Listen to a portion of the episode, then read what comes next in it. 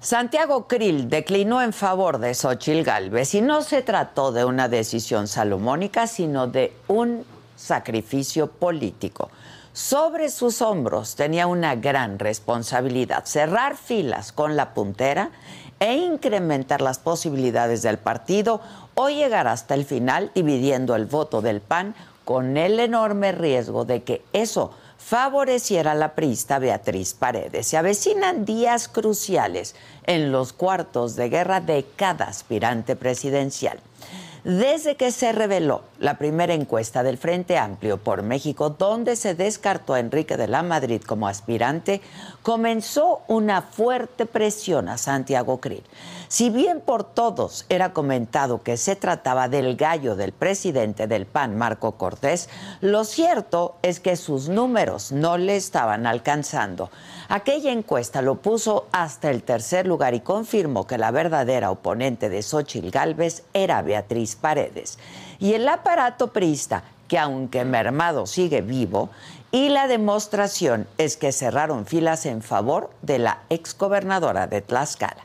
Pero seguramente esa encuesta también dejó un sabor amargo en el cuarto de guerra de Xochitl Gálvez, porque no arrasó como probablemente imaginó.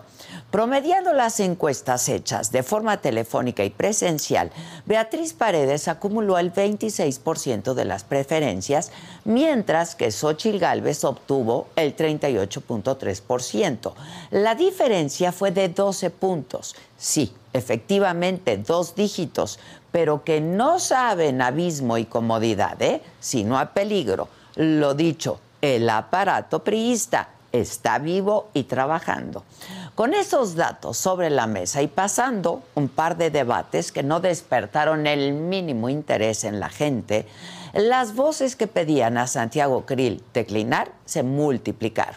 Ayer, cerca de 2.000 panistas de toda la República enviaron una carta a Krill pidiéndole su declinación y diciendo que lo sensato era dejar vía libre para Xochil Gálvez. Y también ayer exgobernadores del PAN pidieron a Santiago bajarse de la contienda. La misma Xochitl presionó de forma no tan sutil. Aseguró que si estuviera en la posición de Krill, ella declinaría de la competencia. Los llamados hicieron eco y antes de las 8 de la noche, Santiago Krill lo confirmó, está fuera de la competencia y dio su apoyo a Xochitl Gálvez. El mismo Marco Cortés celebró la declinación al reconocer que Krill tomó una decisión de gran estatura política y en eso, en eso tiene razón Marco Cortés, porque en este país ya nos hemos acostumbrado a ver los berrinches y las pataletas de quienes saben que no tienen ni la más mínima oportunidad de llegar a un cargo político. Así que se agradece cuando un competidor puede ver más lejos de sus narices. En 12 días, el 3 de septiembre se va a realizar una encuesta nacional y una consulta directa en centros de votación de todo el país para definir quién encabezará el Frente Amplio por México. En este proceso van a quedar solamente dos mujeres, Xochil Gálvez y Beatriz Paredes. En la fase de recolección de firmas para respaldar sus aspiraciones, Gálvez acreditó 555 mil firmas, Paredes 400 mil, Krill 350 mil. Si como se prevé el PAN cierra sus filas, Galvez llegará con amplia ventaja y legitimidad. Sin embargo, Xochitl todavía tiene varios fuegos abiertos, entre ellos el de los panistas que no la ven como una militante pura, sino como una outsider que se ha beneficiado del partido. Pero una vez que estén listos los resultados y si Xochitl termina siendo la elegida, puede estar segura de que el presidente López Obrador va a intensificar sus embates.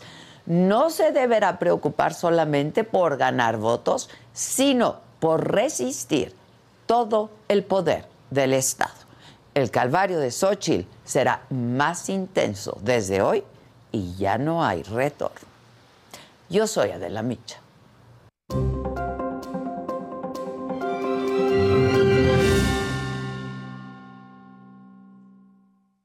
Hola, ¿qué tal? Muy buenos días. Los saludo con muchísimo gusto y que es martes, martes 22 de agosto. ¿De qué estaremos hablando el día de hoy? Bueno, la Suprema Corte de Justicia también suspende la distribución de los libros de texto gratuitos en Coahuila, con lo que se convierte, junto con Chihuahua, en el segundo estado en obtener un recurso similar contra estos libros. En información de las corcholatas, Claudia Sheinbaum se reunió con el Consejo Coordinador Empresarial, en donde dijo que la oportunidad que tenemos no solo es términos de inversiones, en términos de inversiones, sino que en términos de creación de bienestar. Desde Culiacán, Marcelo Ebrard advirtió que no va a permitir que le hagan chanchullo con las encuestas. Adán Augusto López insistió en que va a defender la educación pública y los libros de texto gratuitos. Ricardo Monreal reconoció que en caso de no cuidar el proceso interno se corre el riesgo de que Morena se fracture. Del lado de la oposición, luego de la declinación de Santiago Krill, Beatriz Paredes afirmó que va a continuar en su aspiración por la candidatura presidencial del Frente Amplio por México. En información internacional, el expresidente de Estados Unidos, Donald Trump, se entregará el jueves a las autoridades de Georgia para enfrentar cargos de conspiración para revertir su derrota en las elecciones presidenciales del 2020 en ese estado. En los otros temas, luego del robo a la casa de Miguel Bosé aquí en la Ciudad de México, las autoridades recuperan su camioneta y le piden al cantante que denuncie. Las películas como Agua para Chocolate, Frida y No se aceptan devoluciones son nominadas para formar parte del Registro Nacional Fílmico en Estados Unidos y presentan la primera denuncia contra el presidente de la Federación Española de Fútbol, Luis Rubiales, por besar a la fuerza la jugadora Jenny Hermoso en la celebración del triunfo en el Mundial Femenil. Primera denuncia y contacto. No se vayan, que ya comenzamos.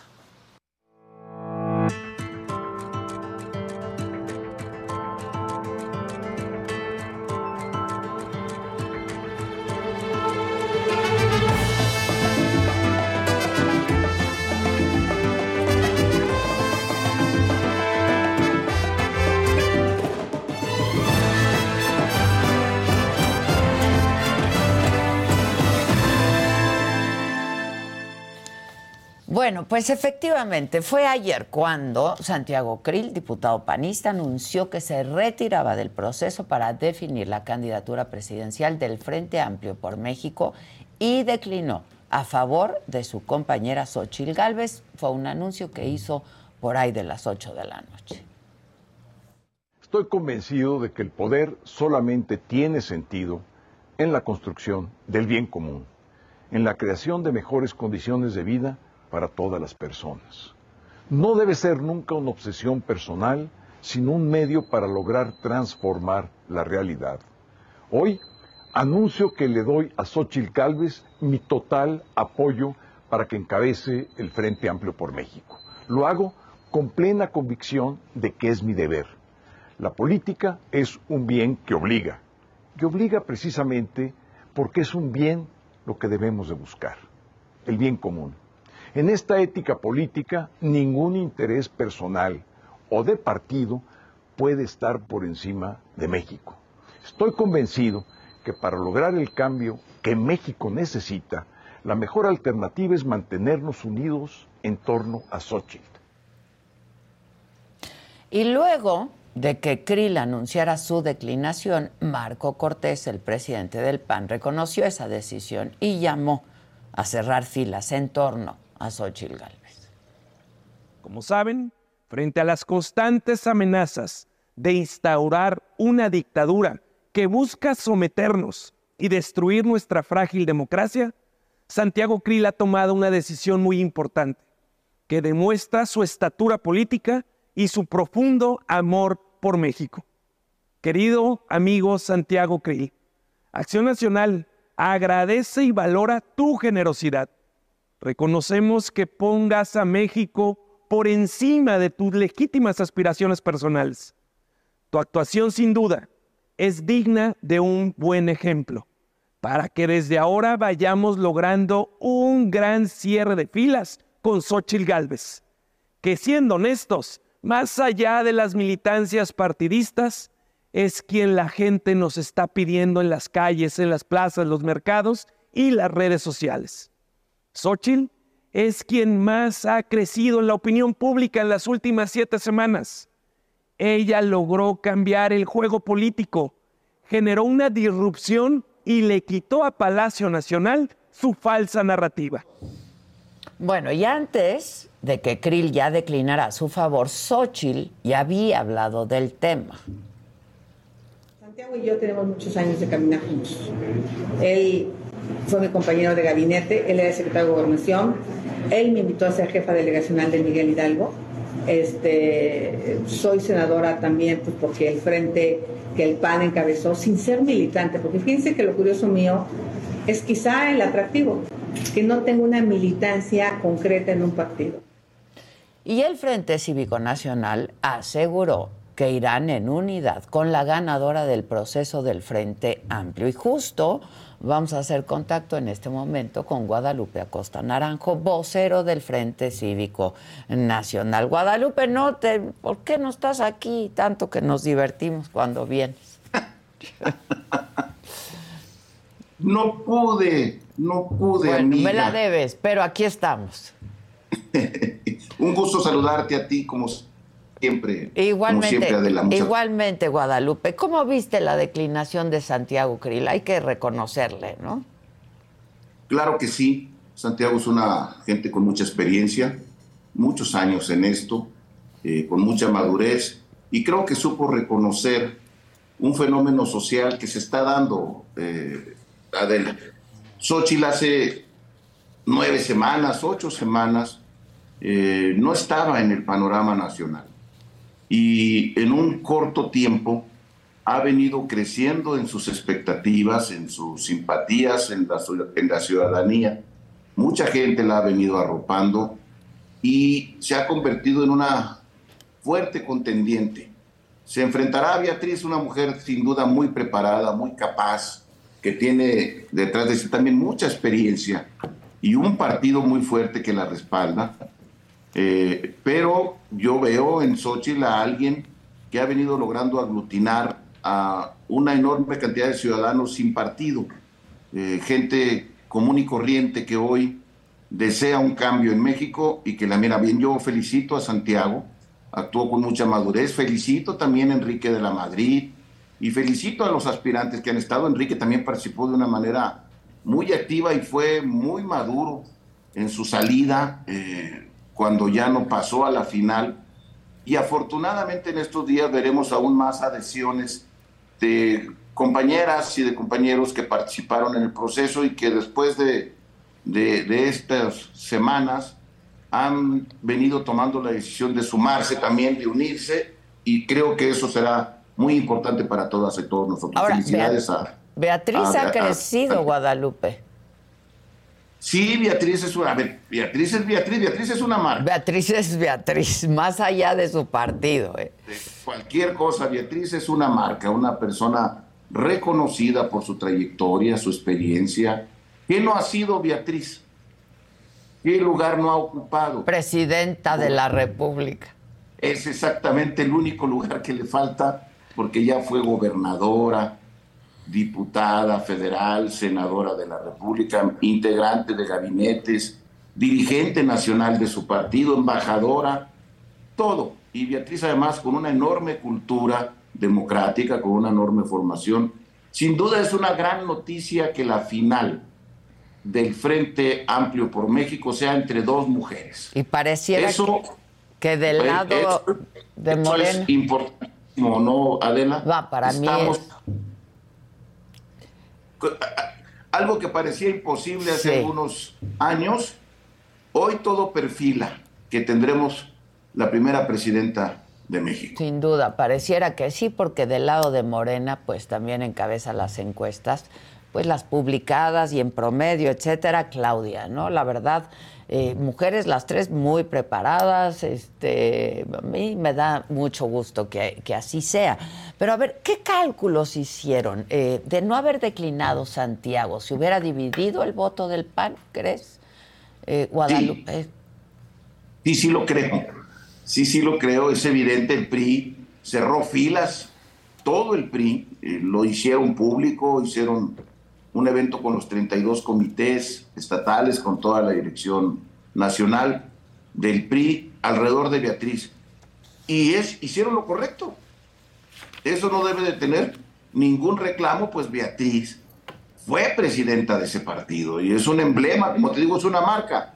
El PRI hizo lo correcto, cerró filas con su aspirante y está preparándose para tratar de ganar la encuesta y de ganar la elección el domingo 3 de septiembre. Y por eso a mí me parecía lógico que el PAN hiciera lo mismo con quien en las propias encuestas que se hicieron para seleccionar a los tres finalistas está a la cabeza de las encuestas, que es Xochitl Gálvez. Eh, me parece que el PAN ahora también hizo lo corriente, no hay nada que reclamar, se está jugando con las reglas del juego eh, descritas con anterioridad, eh, se sabía cuál es el proceso y, y, por lo tanto a mí me parece que se está desarrollando de manera normal y bueno, un poquito más atractivo el proceso nuestro que las giras aburridas de nuestros amigos de enfrente que no despiertan ninguna pasión. Creo que acá el proceso ha traído una pues, nueva aire. Un yo, nuevo yo ayer decía exactamente lo contrario, ¿no? Que en los últimos días, la verdad, eh, Morena ha estado más, lo que pasa en el proceso de Morena, más interesante que lo que había estado pasando, ¿no? Este, en el frente. Porque la verdad, estos foros que han estado haciendo, híjoles, qué mal hechos, qué aburridos. Eh, esa es la verdad, no han despertado el mayor interés, Guadalupe. ¿Te, parece? A mí no. A mí me parece que son buenos foros. Y me parece que es cierto que en frente se puso un poco divertido el tema. el día que levantó la voz Marcelo. Exacto. Pero la, se puso a divertir. No es que el proceso esté muy divertido. La noticia es que Marcelo se está acusando, haciendo una acusación directa al, a, a Morena y a funcionarios de primer nivel del gobierno de la República de estar favoreciendo indebidamente a Claudia.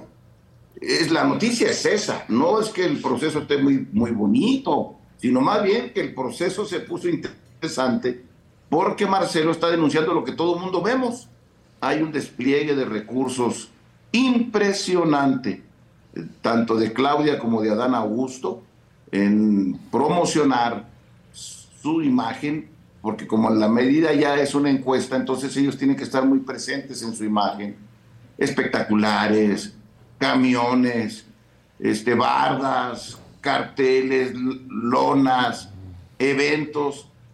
Todo esto es porque tienen un método que está directamente relacionado a la imagen pública. Y bueno, pues lo, lo ha denunciado Marcelo y eso se ha puesto así. Y a mí me parece que acá hay una cosa que no hay allá, eso que tú dices aburrido, a lo mejor tendrás razón. No, tú eres una excelente comunicadora y por lo tanto tienes ojo clínico.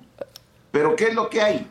Pues hay, hay debates, aburridos, pero hay debates. ¿Qué es lo que no hay en Morena porque lo proscribieron? Porque lo prohibieron. Pues debates. Marcelo pidió debates, Monreal pidió debates y Andrés les dijo no no debaten las ideas. Y a lo mejor ellos tendrían la oportunidad de hacer, aunque sea algunos debates aburridos, pero prefirieron no hacer debates. Eso me parece que es una diferencia muy notable, Adela, entre un método y el otro método. ¿Y cuál es la otra diferencia? Que acá hay urnas el 3 de septiembre. Acá habrá una votación y eso ha hecho que gente piense, aquí trae ventaja el PRI. Y tienen razón pero el PRI no trae una ventaja ilegítima. La estructura que tiene el PRI la ha formado durante años. Pues sí. más. ¿verdad? Decía yo, está mermado, pero está vivo, ¿no? No, bueno. Y luego, ese muertito, eso lo han matado cuántas veces, Adela. Y ahí sigue, y ahí sigue. Y, Beatriz en particular. Con 18%, ¿eh? Con un muy buen 18% en las encuestas que demuestra que lo que no hay que matar a nadie En la política no hay que no hay que dar a nadie por muerto. El PRI está fuerte, está vivo y ahí está ahora en la final con una persona que es una marca, como te digo, una persona a la que todo el mundo respetamos y que dignamente está representando a su partido, y no solo a su partido, sino también a ciudadanos que simpatizan con ella, con su formación, con sus ideas. A mí me parece una gran noticia que estemos en esta parte ya final con las dos mujeres que han quedado en esta carrera. Oye, Guadalupe, y Beatriz encima pues trae el apoyo de la CNOP, ¿no? Que tampoco es, es, poca cosa. Y de la CNC. Y de la CNC. ella dirigió la central campesina. Fue la primera mujer, si mal no recuerdo, que dirigió la Central Nacional Campesina. Y bueno, ella, los priistas la quieren. Fue presidenta nacional de ese partido. Te insisto que Beatriz es más allá del PRI. No es solo PRI. Beatriz es. más allá del PRI y eso la convierte en una candidata fuerte, interesante, inteligente, lo ha demostrado en los debates. En los debates ha eh, estado muy bien, Beatriz. Ahora, ¿esto no desgasta a las candidatas, digamos, este, porque sí han habido algunos enfrentamientos, ¿no? Entre, entre Beatriz, que es, eh, coincido contigo, una mujer inteligentísima, preparadísima, este a sus compañeros, que por ahí desliza alguna que otra cosa, como es Beatriz, ¿no? Con una gran Mira uno que otro escrúbol, mi amiga. a ver quién cae, quién abanica. Exacto. Eh, bueno, para que veas que esos son los pedacitos, eso que tú dices, no desgasta, pues son los pedacitos que le dan sabor al caldo.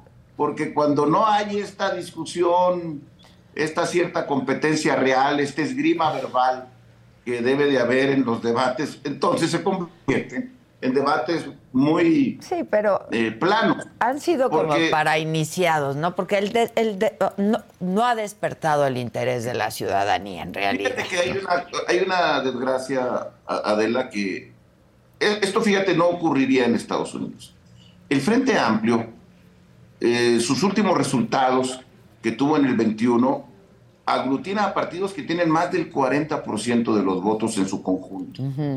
Bueno, sería imposible que en Estados Unidos el Partido Republicano no fuese cubierto por cadenas nacionales de televisión y de radio para transmitir los debates del Partido Republicano o del Partido Demócrata. En México, ni la televisión oficial, que evidentemente hace mito de lo que están haciendo partidos que son más del 40% de la votación nacional no les llama ningún interés, ¿verdad? Y, las cadenas privadas tampoco han transmitido. Por eso es que la atención de la opinión pública general, pues los que lo ven lo ven por redes, porque siguen las plataformas, pero no ha recibido la atención debida desde mi particular punto de vista. Y esto demuestra un poco este temor que existe a un presidente de la República que es muy bravo en las mañaneras, hasta con los propios medios de comunicación. Hace poco lanzó una amenaza directa. Directísima. derecha a la flecha, dicen en mi pueblo. Sí. No, derecha a la flecha. Y eso hace que se inhiba. Y que estemos viviendo tiempos donde para las grandes cadenas oficiales y privadas no signifique nada lo que está haciendo la principal fuerza de oposición en México hoy. Eso es un retroceso producto de este clima de intimidación, de temor, que despierta una presidencia imperial que ataca constantemente a esos propios medios de comunicación y a sus periodistas más destacados. Sí, dijo, tomo nota, acuso recibo. No, Tomo nota y acuso, acuso recibo. Yo no había visto una elección así tan descubierta por los medios como la del 88 con el ingeniero mm. Cárdenas. El ingeniero Cárdenas no tuvo ninguna entrevista. ¿Viste la entrevista que le hice al ingeniero? ¿Mm? ¿Viste la entrevista que le hice al ingeniero hace no sí, cómo no, me gustó mucho. Mucho, gran entrevista, ¿no? El ingeniero habla poco, pero sustancioso. Sí, sí, pero se soltó, ¿eh? Se soltó. sí, sí, sí, es una gran persona. Yo creo por eso razón que debemos de reflexionar en su conjunto la sociedad. No, no puede ser que procesos tan importantes estén ajenos a las grandes cadenas televisivas. Cada quien puede transmitir lo que quiere, no quiero obligar a nada, a nadie pero sin duda. Pues mira, yo ofrezco el canal, pero avisen. O deberíamos de hacer ah. un debate aquí o algo. Acabo de tomar nota ah, en este momento. Exacto. Pero Acuso recibo. Por supuesto, y lo programa y lo promocionamos y todo, pero pues avisen. Te aviso. Avisen. Ahora, eh, ¿Tú en qué estarías pensando? ¿El, Frente Cívico Nacional estaría apoyando a alguna de las dos candidatas? ¿Qué están viendo? ¿Qué estás viendo, Guadalupe? Mira, Frente Cívico Nacional es una organización muy plural y decidimos como organización no respaldar a ninguno de los aspirantes en este momento como organización. Y dejamos en libertad a sus miembros para que tomaran su decisión individual Fíjate que en el Frente Cívico, eh, Adela, por decir algo, militan tres miembros del Comité Nacional del PRI. Militan con nosotros. Ellos obviamente pues están apoyando hoy a Beatriz, como es su decisión. En el Frente Cívico milita el coordinador o el que era coordinador de la campaña de Santiago Krill, Humberto Aguilar. Sí. Y él estaba con Santiago Krill. No, es muy plural. En el Frente Cívico hay gente hasta de MC. Y había gente que apoyaba a Silvano Aureoles en el Frente Cívico. Somos una organización, nuestro Consejo Nacional es de 400 personas y nuestra comisión coordinadora de 64, hay ocho senadores, en fin, fuimos creciendo con amplitud y con pluralidad. Yo en lo personal decidí hace unos días, junto con Cecilia Soto, platicando, respaldar a Xochitl Gálvez. Eh, a título personal. personal. ¿Y por qué a Xochitl? En mi caso, bueno, porque la veo con un crecimiento disruptivo, que hace algunas semanas ella estaba enfocada en tratar de ser la aspirante a la Ciudad de México. Eh, a muchos amigos le dijeron que debería de aspirar a, más arriba. A mí me preguntó Xochitl, te voy a dar, dar una infidencia, y yo le dije que se quedara en la ciudad. ¿Le aconsejaste? Aquí estás bien, aquí vas muy bien, ¿para qué te metes allá? No sabemos qué va a pasar, quédate. Me lo preguntó tres veces. Y a la tercera vez que me preguntó, me dijo, bueno, tú, canijo, para no decir la palabra con la que me dijo, ¿ah? Pues ya te imaginarás. Cabrón, ¿por qué, ¿Por qué me dices que me quede en la ciudad? Le dije, porque tú crees, Sochi, que tú necesitas consejo de alguien. Tú vas a hacer lo que te dé, perdón la palabra, tu chingada gana. Oh, pues sí. Porque así eres tú, Xochitl. Tú eres tú. ¿Mm? Todos esos que dicen que alguien controla a Xochitl. Claudio, Claudio X. no González. ¿Claudio qué? No la Xochitl es una mujer autónoma, independiente, toma sus decisiones. Se rió y me dijo, sí es cierto, la semana que entra anuncio que voy a ir a la presidencia. Pues ah, bueno, perdón, no puedo decir esa palabra ahora aquí en estos lugares, pero va eso, va, a lo que va. ¿no? Y le dije yo, ah, muy bien. Me dijo, entonces si me vas a apoyar, le dije, sí, pero si pides que haya elecciones primarias. Pide que haya primarias. Y pidió que hubiera primarias. Y junto con muchas voces, hoy tenemos primarias en México. Hoy tenemos primarias en México por primera vez una idea que muchos nos tiraban a loco, yo te lo platiqué a ti en algunas entrevistas hace muchos meses, y medio mundo me decía, ¿y tú crees que los partidos van a aceptar, van a, se van a abrir? Pues sí, los partidos terminaron escuchando a la ciudadanía, estos que más salieron el 13 de noviembre, que salieron el 26 de febrero, y debo de agradecerle a los tres partidos que hayan abierto sus puertas y que hoy estemos viviendo un proceso inédito inédito. Que habrá que perfeccionar, espero, ¿no? Que habrá que perfeccionar. Y hay que hacerlo ley, y hay que hacerlo ley, Adela, próximamente, para que no sea organizada con todas estas dificultades, sino para que sea la autoridad mexicana, la autoridad electoral, la que se haga cargo de hacer primarias, y además que ojalá pudieran ser como las de Sudamérica, obligatorias y simultáneas para todos los ciudadanos. Porque los dirigentes partidarios habían secuestrado la candidatura presidencial. Y me refiero a todos los partidos. Sí, sí, sí. A todos. Y ahora nosotros queremos regresarle esta decisión de resolver quiénes son los aspirantes de los partidos a los ciudadanos. Y es en ese esfuerzo en el que estamos. Y tenemos árbitro, ¿eh? Y un árbitro muy valioso el que logramos. Fíjate que ese árbitro, ese consejo, ese árbitro que tiene siete consejeros ciudadanos, que fueron miembros del INE, uno del Registro Federal de Electores, eh, eh, eh, Manolo Herrero, fue el primer director del Registro Federal de Electores, también tiene tarjetas. Y cuando miró que algo no estaba bien, se la sacó a unos aspirantes y salieron del proceso. Ya. No se sujetaron al interés político. Hubo bronca, hubo grilla, renegaron, gritaron, pero tenemos árbitro. Ya que estamos haciendo infidencias, ¿a quiénes le sacaron la tarjeta?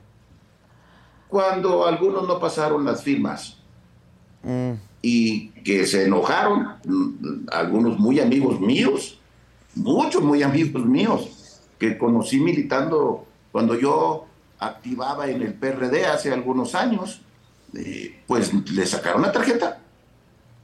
Ya hoy estamos en proceso de sanar heridas, se están integrando de nueva cuenta, están incorporándose, hoy se van a hacer anuncios de algunos de ellos, porque estamos trabajando en la unidad, no estamos acá descuidados. ¿Quién va a hacer anuncio? ¿Quién? Eh, hoy, los partidos, los líderes de los partidos, que son los que tienen esa facultad. Pero se está trabajando en la unidad. ¿Cómo viste lo de Mancera? Pues mira, Miguel Ángel es una persona conocedora del derecho. Exacto, pues es un gran abogado. Y entonces él hizo sus quejas, eh, los miembros del comité le han dado las explicaciones, tanto a él como a Silvano, en el caso de Cabeza de Vaca, él aceptó de, un principio, de una manera muy generosa, rápidamente aceptó y se sumó a los esfuerzos. Y creo que ya han quedado saldadas esas dudas y afortunadamente una vez dadas las explicaciones, eh, ejercidos cada quien sus derechos, yo miro que pronto estaremos todos de nueva cuenta juntos en este esfuerzo porque al final necesitamos la unidad más amplia para enfrentar al personaje ese que está por ahí, que es medio poderoso. Necesitamos todos estar juntos, unidos y sacar el proceso adelante. Ahora, un par de preguntas más, Guadalupe. Em, ¿Qué va a hacer o qué está haciendo el PRD? ¿A quién está apoyando el PRD? Pues, hasta hoy no han tomado la decisión de respaldar a nadie. Hay sectores, yo, yo no puedo hablar a nombre del PRD, no soy el vocero del PRD. Algo lo conozco al PRD. Pero he visto a Jesús Ortega muy activo apoyando a Xochitl Galvez. Mm. Eh, ayer, antier, miré que todo el Consejo Estatal del PRD de Guerrero, que es muy importante, es uno de los lugares donde el PRD sigue teniendo presencia muy importante, también decidió apoyar a, a Xochitl. Este, habrá gente que simpatice con Beatriz, así será seguramente, lo, lo podrán manifestar. Pero yo miro que el PRD tiene una oportunidad muy grande de sumarse en este espacio, de ayudar a este proceso y de tener buenos candidatos en la elección del 2024. Yo le deseo lo mejor al PRD, es un partido que a mí me, me ha dado mucho, me dio mucho, eh, ya no activo en el partido, pero siempre tendrá mi cariño y mi reconocimiento y yo quiero que le vaya bien y además, hasta por interés, si el PRD crece su puntuación, lo más probable es que lo logre a partir de votos de Morena. Entonces el crecimiento del PRD puede ayudarle a la victoria al Frente Amplio, porque es más fácil que un votante de Morena desilusionado vaya al PRD a que vaya al PAN o que vaya al PRI. Por esa razón es tan importante que el PRD, con su visión socialdemócrata, participe, crezca. Yo se lo deseo así porque creo que eso ayudará a construir la victoria del 2024. ¿Y ves al PRI movilizando su estructura a favor de Xochitl Galvez en caso de que no quede Beatriz? Bueno, ahorita lo veo movilizando su estructura por Beatriz. Sí. Organizando reuniones, hacen Zoom, juntan a todos, se echan porras. Están en una actitud de contendientes y de ir a la batalla. Sin duda, y además es, insisto, lo correcto. Malaya si no lo hicieran. Este, Adela es lo que tiene que hacer. Eh, pero yo sí veo que si por alguna razón quien gana es Xochitl, yo veo que habrá cierre de filas y si gana Beatriz también. Tiene que haber cierre de filas. No puede ser que si no gana el mío, yo me enoje y me arranque como niño chiquito para otro lado. Pues no, puede ser, pero todo puede pasar, ¿no? Eso sí, pero la lengua se te haga chicharrón. Porque nosotros lo que necesitamos es unidad. Yo quiero que gane Sochi. Yo estoy hablando con mis amigos, trabajando con muchos compañeros que tengo en el país, pidiéndole que respaldemos la candidatura que más rápido emergió. ¿Por qué quieres que gane Xochitl? Porque yo creo, a ver, yo le dije a Xochitl que se quedara en la ciudad. Exacto, ahora ¿por qué quieres que gane Xochitl? Pero el fenómeno político de ocho semanas es que Xochitl creció. Es que yo lo miro al revés, algunos dicen, Oye, estuvo muy cerrada la encuesta de vivienda y tienen razón. No más que si ustedes vieran la encuesta de hace tres meses, ¿dónde estaba Xochitl? Xochitl fue la que creció, alcanzó y superó. Lo digo con todo respeto para mi querida Beatriz, porque la quiero y la estimo. Pero hay una realidad política. La candidatura que está irrumpiendo, la que el presidente de la República ataca una mañana y al otro también todos los días, incluso violando secretos fiscales, agrediendo, presentando denuncias, porque ya se le han presentado denuncias a Sochi, que con los, con los antecedentes que tenemos es muy mala decisión haber atacado primero a una mujer y segundo agredirla de esta manera y ahora hasta denunciarla. Bueno, a mí me parece que el presidente algo está mirando en Sochi que no la quiere de candidata.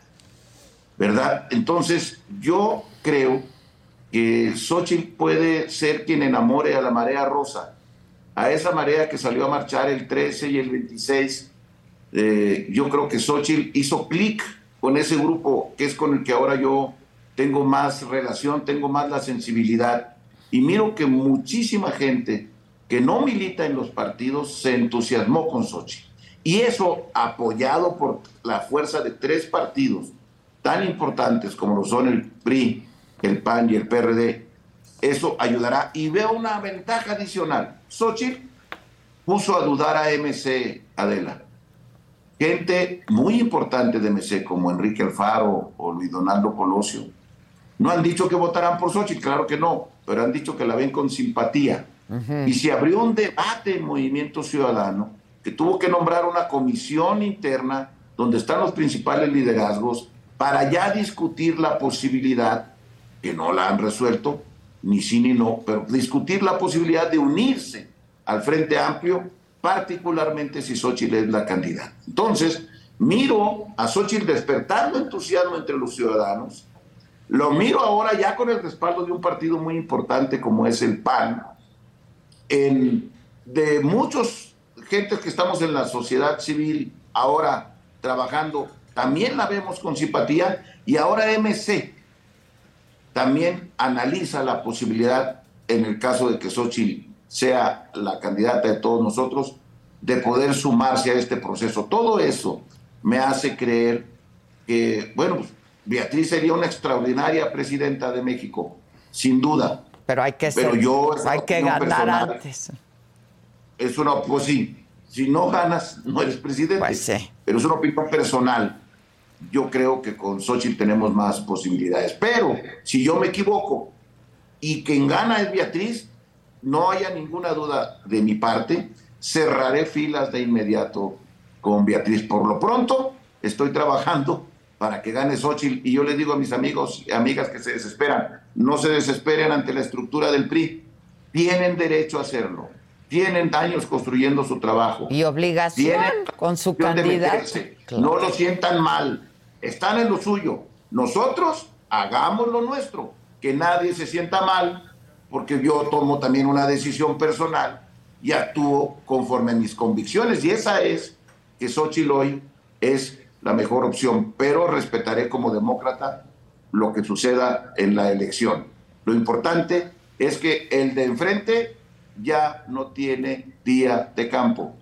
Y además, sus corcholatas están haciendo ebullición, están enojándose. Yo miro más cerca la división en Morena y mucho más cerca la unidad en el Frente Amplio. ¿Quién iba a decir eso, verdad? Aunque Marcelo dijo que él no se va. Ya dijo que no se va de Morena. Y además le creo. Ha tenido como 10 oportunidades para irse y no se va, pero eso no quiere decir que quede contento. Eso no quiere decir que sus seguidores se vayan a sumar automáticamente. Sí hay un proceso de Estado para imponer a Claudia, hombre. ¿Sí? A ver, mientras nosotros vamos a estar votando el 3 de septiembre, Adela, en las plazas, y yo espero ver las 300 plazas de los 300 distritos llenas de gente votando, Andrés va a estar metiendo en un sobrecito el resultado de una encuesta para sacarle al día 6 el mismo resultado que él metió. Y yo me atrevo a decir, es Claudia. Pues vamos, a, vamos a, ver qué ocurre. Es Claudia. Vamos a ver qué ocurre. Este, pero se está poniendo interesante también, ¿no? Del lado de Morena ya se empezó a poner interesante porque no estaba pasando nada. En realidad todos estaban haciendo su chamba, pero todos estaban como este, no, no había crecimientos brutales, digo, es Claudia la que iba y la que va hasta arriba eh, en las encuestas publicadas, pero bueno, pues se está poniendo interesante ya por los dos lados y ofrezco mi canal para hacer un debate aquí. Entre, acuso recibo. Entre dos de mis amigas, diles. Y sería buenísimo que Claudia aceptara también en algún momento. Le, quiero decir a mis amigos, porque hay gente que firmó por Sochi y cree que ya votó. No, no, no, no. no, Hay que ir a votar. voto, amigas, amigos. Tienen que prepararse el domingo 3 de septiembre para ir a votar a la plaza principal más cercana de su domicilio, donde se ubicarán las casillas, serán ciudadanos los que cuiden la, la votación y ese día en la tarde en la noche ya tendremos el resultado y sabremos quién será la candidata de unidad. Pero yo ya dije quién, con quién voy, pero vamos a ir a respetar el resultado de los ciudadanos y lo que los ciudadanos decidan, eso es lo que vamos a hacer. Te mando un abrazo, Guadalupe. Muchas gracias. Ya pronto estaré otra vez ahí contigo. Conste. ya, vas. Buen día. Y eh, toma, toma nota y acusa recibo de lo que, de mi ofrecimiento. Ya, ya, ya tomé nota. Mi generoso ofrecimiento. Muchas gracias. gracias, Guadalupe. Gracias. Te agradezco mucho. Bueno, este todos están de muy buen ánimo y eso me parece que es bueno para el país, es sano para nuestra democracia, del lado de Morena y también del lado de la oposición. Ayer Claudia Sheinbaum se reunió con más de 200 integrantes del Consejo Coordinador Empresarial del país. Eh, ella habló de crecimiento económico de la capital, habló del nearshoring, de seguridad, de movilidad, de educación, de cambio climático y de digitalización, entre otros temas y al parecer les fue muy bien a ella y a los empresarios y eh, se refirió también a la creación de bienestar. Oportunidad que tenemos no solamente es en términos de inversiones, sino en términos de creación de bienestar.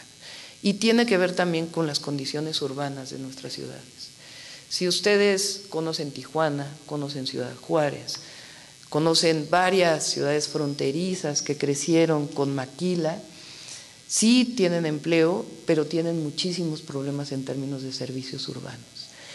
Entonces, lo que tenemos que pensar entre todos no solamente es un asunto de gobierno, es cómo se aprovechan estas oportunidades generando las condiciones para generar y en este encuentro con los empresarios, Claudia recordó que aunque se ha logrado que 8 millones de mexicanos salieran de la pobreza en los últimos años, es importante que sean muchos más.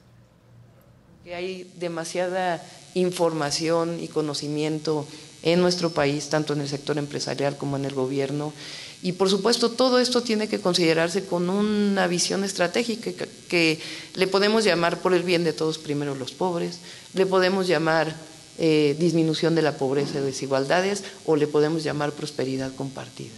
Pero creo que nadie en esta sala está de acuerdo en que México, eh, es decir, si ya iniciamos este proceso en donde 8 millones salieron de la pobreza, pues en los próximos 5 años y con el momento actual, pues no tenemos que pensar en 8, sino que tenemos que pensar en los próximos 20, porque así como salieron 8, todavía hay 40 millones de mexicanos en la pobreza. En la recta final del proceso interno de Morena para elegir a su futuro candidato presidencial y luego de que el viernes hubo un acuerdo entre la dirigencia del partido y sus aspirantes sobre las cuatro encuestadoras que van a participar en el proceso de elección. Y eh, vamos a hacer contacto, ¿ya la tenemos o no todavía? ¿Ya la tenemos? Bueno, eh, vamos a hacer contacto en este momento con la secretaria general de Morena, con la senadora Citlali Hernández. Eh, vamos a hacer contacto vía Zoom, vía Zoom. Citlali, ¿cómo estás? Buen día. Hola Adela, buen día. Un gusto saludarte. Igualmente, igualmente, Citlali. Pues supongo que escuchaste porque estabas un poco, te hice esperar un poco, una disculpa, unos minutos. Estaba platicando con Guadalupe Acosta Naranjo sobre lo que está pasando en la oposición y me decían en el chat, eh, y a veces Adela, como tú decías que en la oposición no pasaba nada, bueno, pues finalmente algo está pasando en la oposición eh, y algo está pasando en Morena también. ¿Cómo ves este proceso, Citlali?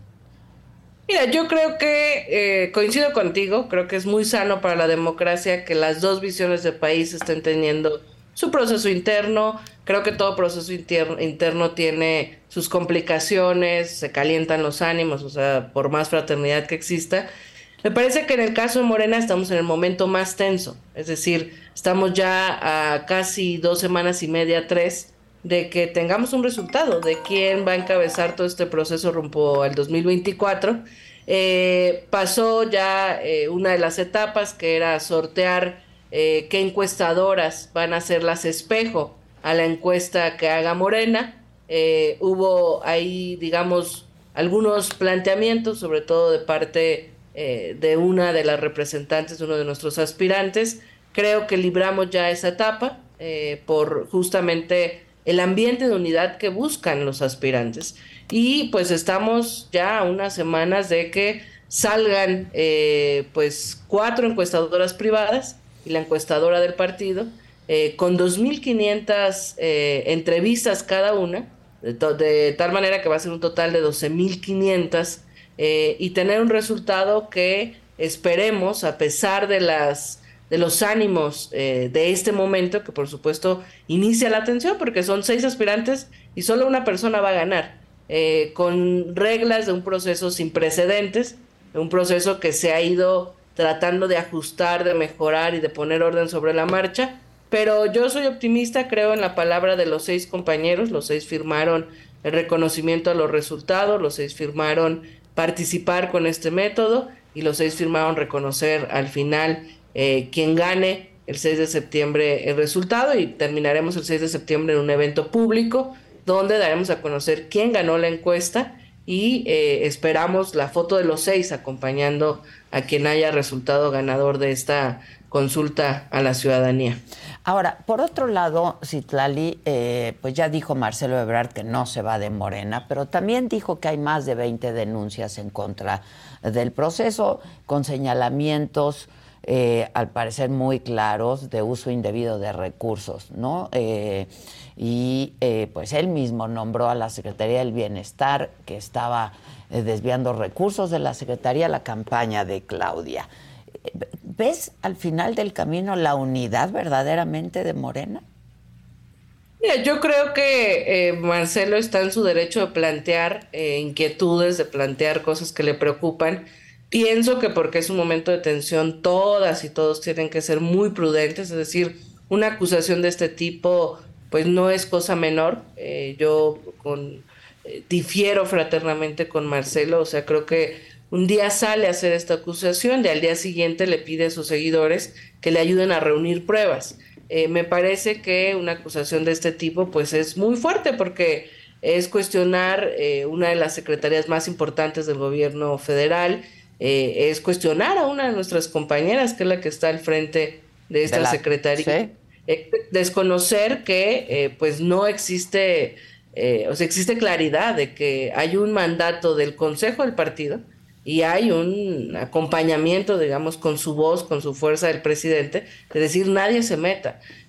yo esperaría que eh, que haya mucha prudencia en esta etapa. Insisto, viene, yo creo que es el momento más tenso.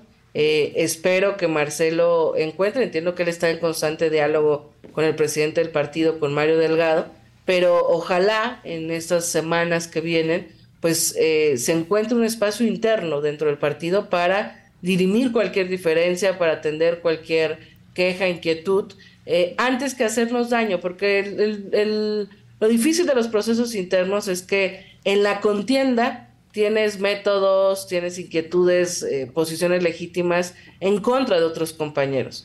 Eh, pero el reto de, al día siguiente de que se haga una encuesta es cómo llegamos lo menos lastimado entre nosotros. Y eso... Es pues, lo que quería el presidente, ¿no? Que es al final lo que buscamos, porque, pues mira, todo indica que hay altas posibilidades de que Morena siga eh, gobernando este país eh, por supuesto que nuestra prioridad es que salga en unidad, porque además son nuestros principales cuadros. O sea, si es uno u, u otra, eh, pues entre ellos tendrán que acomodarse y acompañarse para acompañar el gobierno, para acompañar las coordinaciones de los grupos parlamentarios. Es decir, son los, por lo menos los cuatro de Morena y, y nuestros aliados, son los perfiles más relevantes, más importantes, con más experiencia política.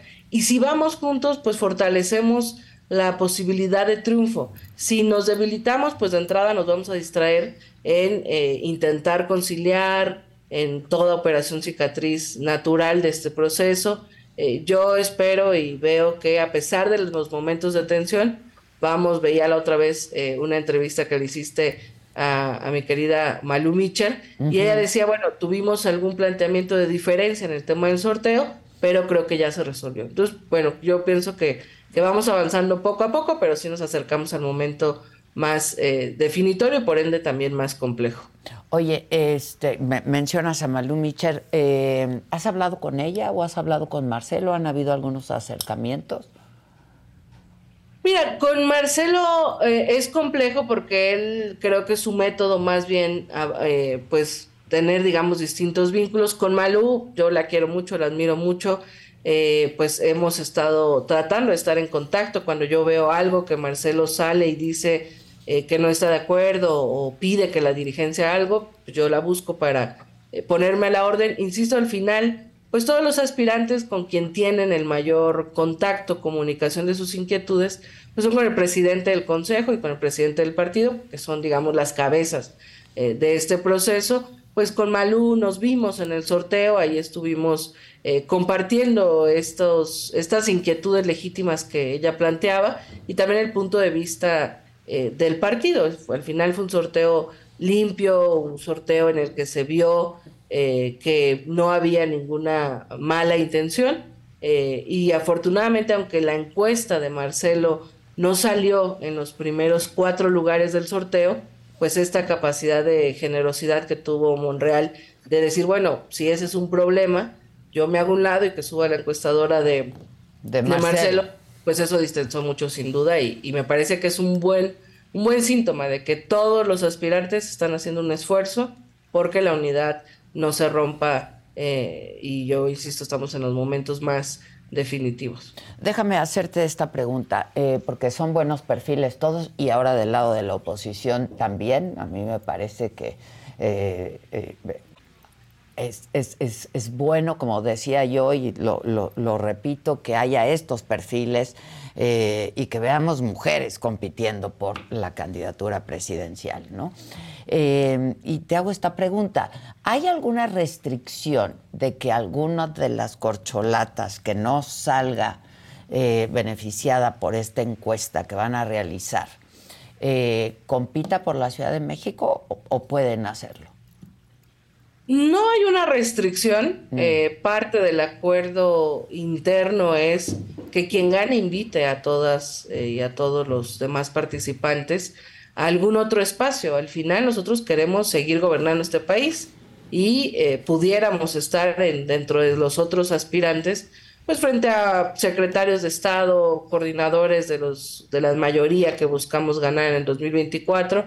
No hay nada que quede, que impida que se participe en otra encuesta. Eh, yo creo que después del 6 de septiembre, pues muchas cosas se van a acomodar, muchas cosas se van a tener que eh, pues plantear, porque al final creo que esa es una, eh, un tema que tenemos que aprender, sobre todo Morena, que pues es la primera vez que gobernamos, es la primera vez que la izquierda es una fuerza política tan fuerte, tan grande, pues que todos cabemos, porque somos una mayoría que ha ido ganando espacios. Entonces, si ponemos por encima el proyecto de país que queremos seguir impulsando, eh, si ponemos por encima la unidad de un partido que tiene que seguir fortaleciéndose, me parece que vamos a ser capaces de generar diálogo, de construir acuerdos por el bien de la unidad eh, y de incluir a todas y a todos, porque todo mundo cabe y más los cuadros más relevantes. Entonces, no hay nada eh, que, lo, que lo impida.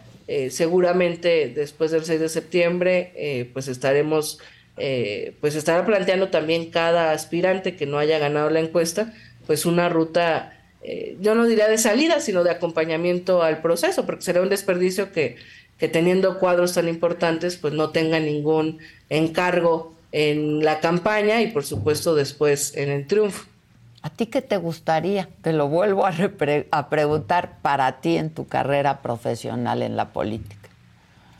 Pues, no sé, la, la, realidad es que yo estoy concentrada como secretaria general de aquí al 24. Creo que tenemos un encargo muy fuerte, o sea, es ganar la presidencia nuevamente.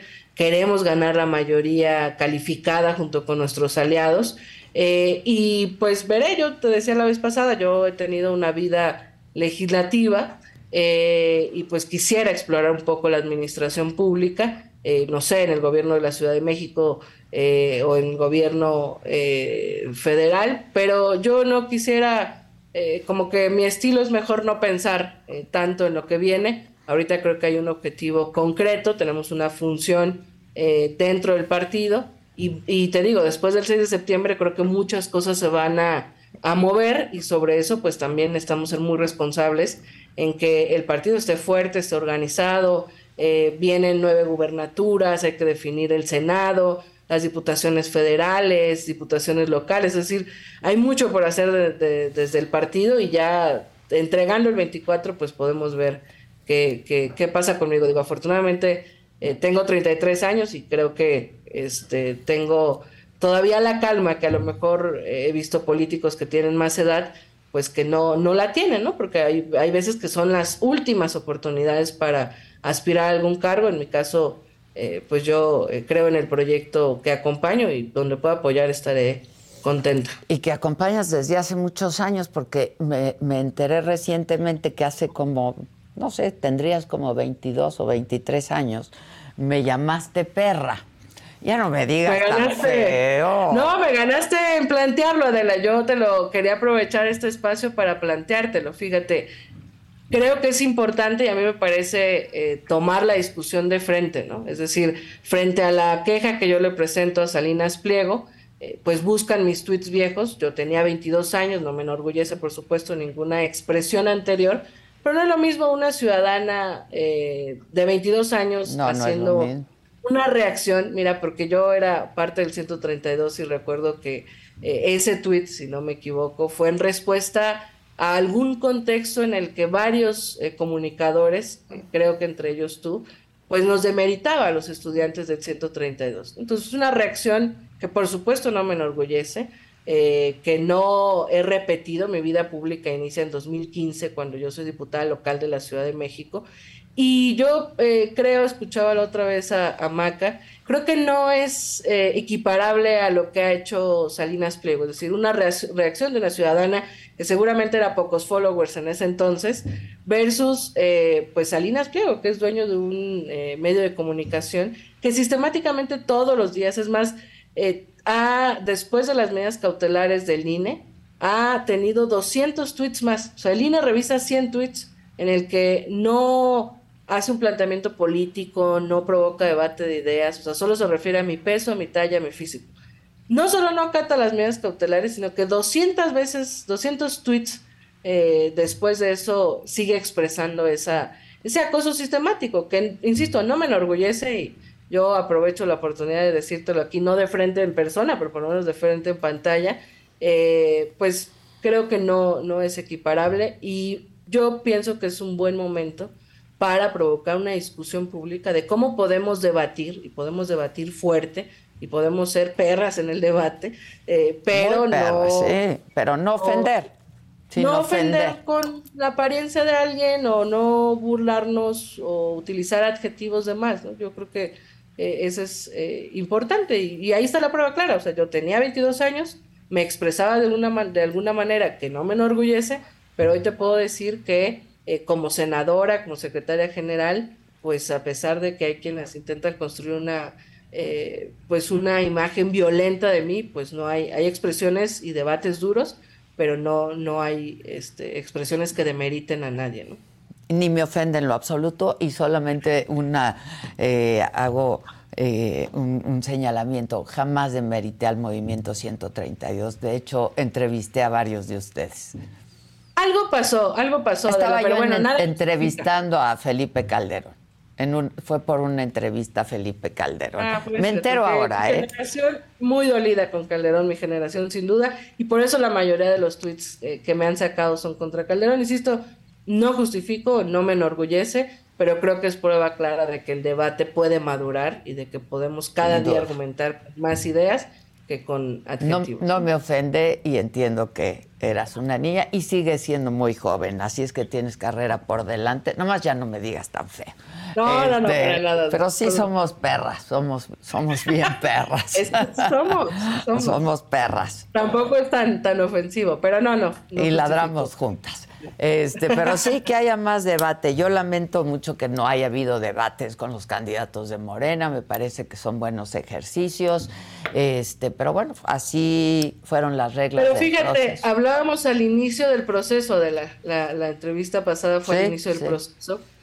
Yo, imagínate si tuviéramos debate, digo, pues, sin desconfiar de nuestros compañeros, pero los debates serían muy duros, o sea, serían muy agresivos porque es un momento de tensión, o sea, no quiero demeritar a nadie, pero pues hay encuestas en las que arriba está alguien, hay encuestas en las que está arriba otra persona, o sea, no hay nada definido, todo puede pasar eh, y un debate ahora nos confrontaría muchísimo. Y el proceso de sanación después de, la encuesta nos costaría más trabajo. Eh, entonces, bueno, la idea es pónganse a caminar, hagan asambleas, no se ofendan entre ustedes, para que no sea después muy complejo eh, resolver los, los, los, insultos acumulados, ¿no? Ojalá después ya cuando el frente tenga eh, a su eh, persona que encabece este proceso y nosotros a nuestra coordinadora o coordinador de defensa, ojalá haya un debate, sería interesante, porque yo creo que al final y varios, lo interesante de este momento, varios, varios, lo interesante de este momento es no solo la persona, sino qué proyecto representa cada una, cada uno, y eso va a ser eh, interesante. Un abrazo, gracias Itlali y buen día. Al Gracias, Muchas gracias, gracias. Oigan, y recordarles que esta noche, solo con Adela, a las 7 de la noche, una conversación con Paola Durante y ves este documental y qué, qué, piensas de todo lo que se retrata ahí. ¿Sabías algo de eso? No, cuando decían que dijeron lo de eh, Señor de los Cielos y que tenía convivencias, no sabía nada de eso y se me hizo muy fuerte. ¿Qué sí sabías? Pues obviamente sí comentaban la droga, ¿no? Sabía que era muy coqueto porque lo fue conmigo. ¿Era acoso? Yo creo que sí fue acoso porque me escribió en el Viper. Soy Paco Stanley, quiero ir a tomar un café contigo. Me agarró del cuello y me dijo, te dije que fuéramos a tomar un café. ¿Cómo te involucraron a ti? Ahora había una güera y la güera eras tú. dijeron que había un cocinero que era de los hermanos Amezco, los narcotraficantes, y que ellos me dijeron, tienes que seducir a Mario para que Mario ponga a Paco. ¿Has vivido con odio, con resentimiento? Al principio sí. ¿Culpaste a alguien de lo que pasó? Esto nunca se lo he contado a nadie. Pero un día iba con mi hermana y volteo en un restaurante y estaba Samuel del Villar. Cuando lo veo, me quería bajar y dije, lo voy a matar. Y mi hermana no, y se aceleró. Y no me dejó hacer nada, pero yo tenía un coraje sobre ese señor. Y cuando quisimos demandar, empezaron a seguir a mi hija. Dije, se acabó. Se acabó tu odio, se acabó mi odio, se para. No, no, no se para. Digo, sí se para. Y yo no quiero que maten a mi hija.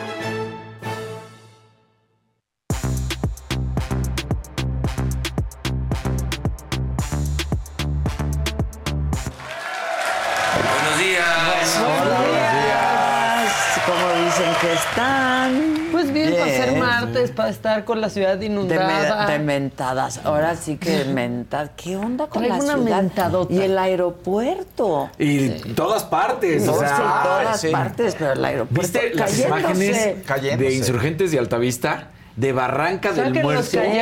No, no, no, era una cosa. Porque tiran los basura Oye, antes de- también todo el año. La edad.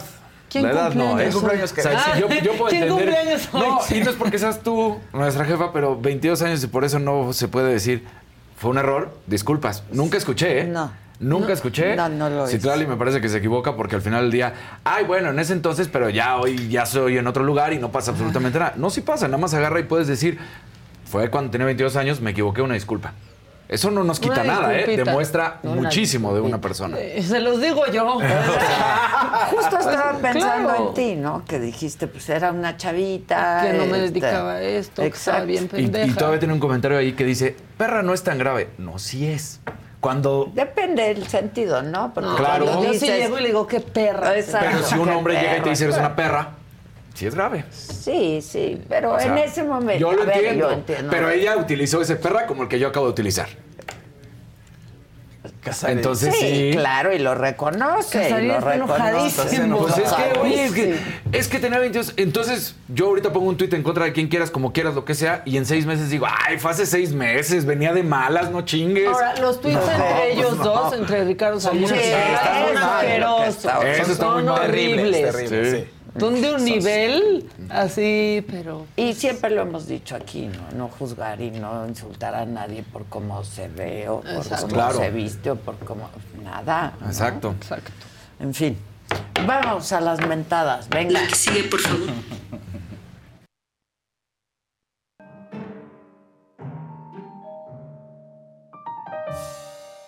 Bueno, eh, hoy nos vamos a ir en chinga, en chinga, en chinga, como este bote en la Ciudad de México. ¿Vieron? Es que ya cuando no es el tinaco, Ah, es, es el el bote, bote. pero vean cómo pasa y con qué agilidad. Camina más rápido que el presidente. No que esté difícil eso, pero échalo. Va a ser viral. Si de repente está el chubasco, ¿qué pasa? Chinga, chinga, chinga, chinga. De... ¡Me van a cerrar el banco! No, no, no. Ahí viene el de la basura. Chinga, chinga, va el bote. Pero en super chico y no se cae ni nada, con las rueditas va, pero perfecto. No, no, o sea, de- les digo, de, me van a cerrar, me van a cerrar. No, no, no. Sí, ya se me ve el camión de Se la el basura y enfriega. Bueno, este, sí, hablábamos de las lluvias, tienen todo inundado, pero qué bueno que la Marina opera el Aeropuerto Internacional de la Ciudad de México. En una de esas ellos sacan Claro, las lanchitas y los barcos. No, no, A ver, ¿qué pasó? Vamos primero con la Terminal 1. Los dinguis. Sí, ahí está, la Terminal 1, ya un chapoteadero. Claro, de ¿no? entrada ya con eso O estaba sea, mal. Porque, a ver, si la T2 es una tristeza, la Terminal 1, Sí, no, o sea, no, está mejor la tapo, la verdad. Aquí no, no la tapan ni nada, o sea, porque ahí está No, la ve, gotera, ve, ve, ve ve cómo nomás. empieza a El plafón. Y si, imagínate que cae. alguien por alguna razón hubiera decidido caminar por ahí y te calles. pues, Bueno, No, es muy pegriloso. Pero es muy que pegriloso. La 4T Sí, porque el que no cae resbala. Entonces, pues por eso hay este, estas. A ver, también hay eh, imágenes de la T2. Ya esténse, por favor. Aquí la mesa lo aceptó bien. Miren, ahí ya hay callos, islas. Este, ¿no? No, no, no. Sí. Vean nada más. Justo Fuchicaca. eh, Llegué el eso es domingo. caca, Sí, aparte. es Llegué más, el sí, domingo de y el apeste Sí. en el aeropuerto, pues puras aguas negras. Claro.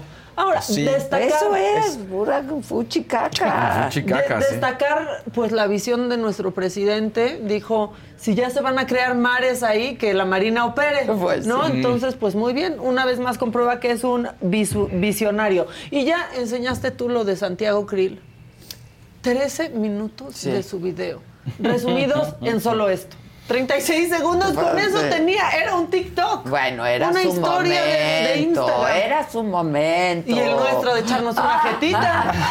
Échelo. Estoy convencido de que el poder solamente tiene sentido en la construcción del bien común, en la creación de mejores condiciones de vida para todas las personas. No debe ser nunca una obsesión personal, sino un medio para lograr transformar la realidad. Hoy anuncio que le doy a Xochitl Gálvez mi total apoyo para que encabece el Frente Amplio por México. Lo hago con plena convicción de que es mi deber. Gracias, qué magnánimo, qué bondadoso. No, pero la música es postproducción Sí, aquí esta de es nuestra es cabina, ¿eh? Sacamos el violín más chiquito del mundo.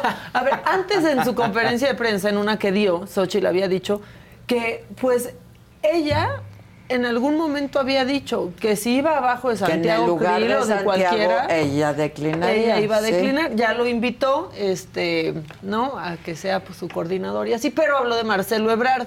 Y dijo que ella sí le gustaría tener un acercamiento con Marcelo Ebrard. Ebrard. Para consolarlo, porque lo tratan muy mal, así dijo. Marcelo.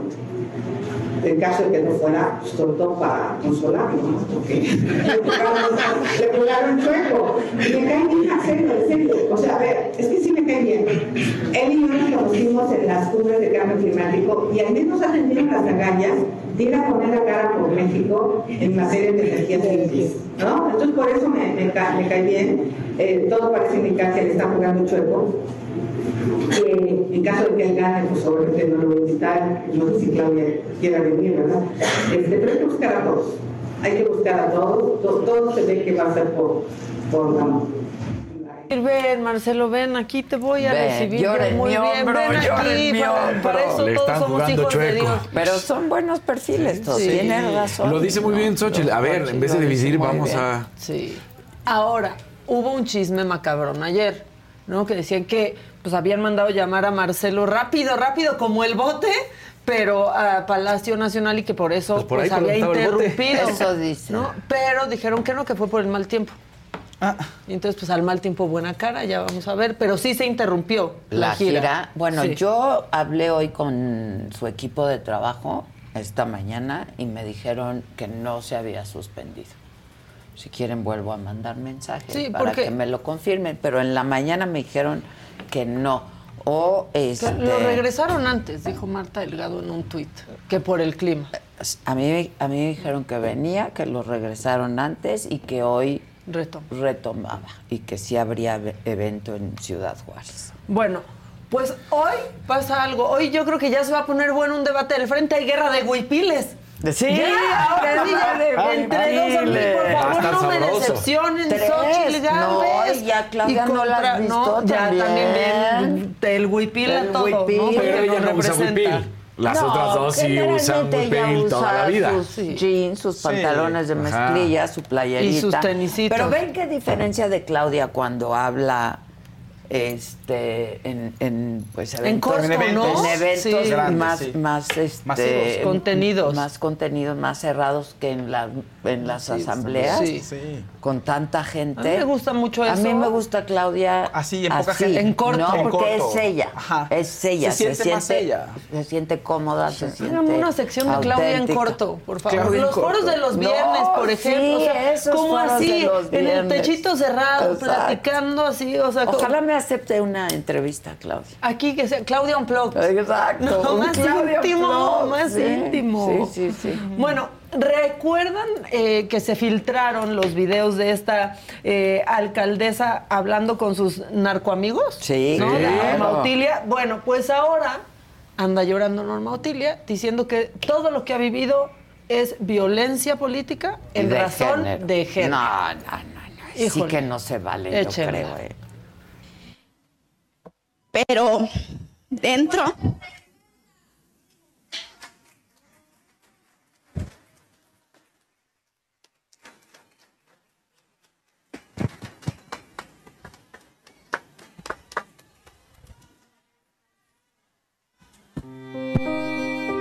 Muchas gracias.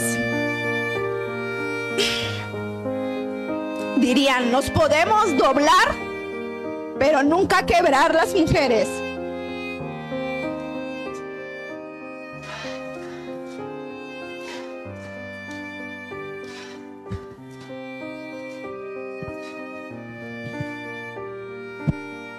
Y lo digo rotundamente. Pues ahí está, muy conmovida. Pues nadie le está molestando por raz- la razón de que sea mujer, sino pues de- por sus Por sus reuniones con los ardillos. con los- sus ardillos. relaciones. O sea, ni- no se le está juzgando ni porque desayunen No. con alcohol, no, sino No, porque estaba con los ardillos. En serio. Bueno, este, otra noticia que nos va a envidiar el primer mundo para siempre. Hace unas semanas aquí pusimos la imagen de cómo en Mérida pues habían amarrado a un trabajador de la CFE, ¿se acuerdan? sí. Bueno, pues ahora, en otro punto de la República, no lo amarraron, pero un ciudadano harto de no tener luz dijo, la CFE no me pone la luz. Pues voy a la CFE y uso su luz porque yo quiero una salsita. Por favor, adelante, fue con la licuadora a la CFE. ¿Se colgó? No, fue, fue a usar su licuadora. Aplausos a Eduardo Méndez. Está increíble. En San Luis de Río Colorado, en Sonora, dijo, quiero mi salsa, pero no tengo luz. Voy a la CFE. Con la todo verdad, el licuador, aplausos. Bien ahí, bien ahí. Pero aparte un mensaje súper efectivo. Claro. La verdad. Como la no hay luz, vengo a conectarme, Sí, chingado. con permiso. Sí, la verdad. Un gran mensaje, este, pues menos cruel que amarrar a un trabajador a un poste eh, a las 12 del día en el calor que, que hace en Mérida. Claro. Ahora, el Creativo, inteligente, Claro. claro. Y llega. Estás en Llegador. los principales noticieros. Llegador. Ahora, el presidente que dice siempre que él tiene que, otros que. Sí, datos. Datos. Este señor tiene otros tacos y no lo anda presumiendo. Por favor, adelante. Tacos y tortas el peje. Ahorita van a ver, porque el nombre no es de Okis, ¿eh? Ahí está. Y pues aquí tenemos a nuestro presidente vendiendo tacos. Este, Poniendo el ejemplo. Poniendo el ejemplo de lo que debe de ser. Puro chilito, Ajá. pero muy buena, por cierto. De los jóvenes aquí están. Sí veo que está bien picosa. Ahorita le voy a entrar yo para ver si parecido está. está- siento que está con- ¿Por qué sabemos que no es el presidente? Esas ya no son horas en las que él trabaja, Sí, ¿no? no. Y la voz. Pero muy bien por tacos el peje, él tiene otros Otros tacos. tacos. Y luego, es martes de mentada, ¿cierto? Sí, Ale. Desde Campeche. La verdad es que les tengo la mentada mayor. No lo decimos nosotros, lo dice esta señora que está Bien muy enojada. Pero muy Pero muy enojada. Y que tiene razón, porque ¿Cómo los políticos. Muy enojada, pero muy enojada. Porque los políticos, cuando quieren nuestro voto, ay, besan al bebé ajeno, comen tacos que ni les gustan y son bien buena onda. Ok, esta señora tiene un mensaje. Es como para el presidente, pero es un mensaje para todos estos que quieren gobernar. Todos los ancianos. Él ya está anciano. Pues también entonces, ¿por qué no se lo lleva a su pinche madre? Yo ya estoy vieja. Y también pues quiere que todos los ancianos no- nos lleven la chingada, ¿verdad? Ahora, tiene un chingo en la mañana de las mañaneras. Que quite esa chingadera. Esa gente que nomás los tiene haciéndose pendejos ahí sentaditos, borrándose la, la raya del fundillo. Ajá que los quite, que los saque a chingale. Él, el güey, nunca ha venido a ningún municipio. A ningún municipio ha venido. ¿Sí? Desde que vino a poner, a, a poner su cara de pendejo, de decir que, que quería el voto para ser un presidente, se le apoyó. Y ahora, nomás llegó y se olvidó. Se olvidó de Valle de Chalco. Todos sus municipios donde está gobernando Morena, no, está de su puta madre. No han hecho nada. Y él, pues con tantas pinches mentiras, pues menos. Ya con que está chingando que ya el tren y que el tren Maya y que la chingada. Con eso se la quita, porque otras cosas buenas no la ha hecho. No ha hecho. Y aquí la gente la tiene muriéndose de hambre. Pero eso exactamente muriéndose de hambre por pendejas. Por pendeja la gente. ¿Sí? Porque vendió México. La gente vendió su país.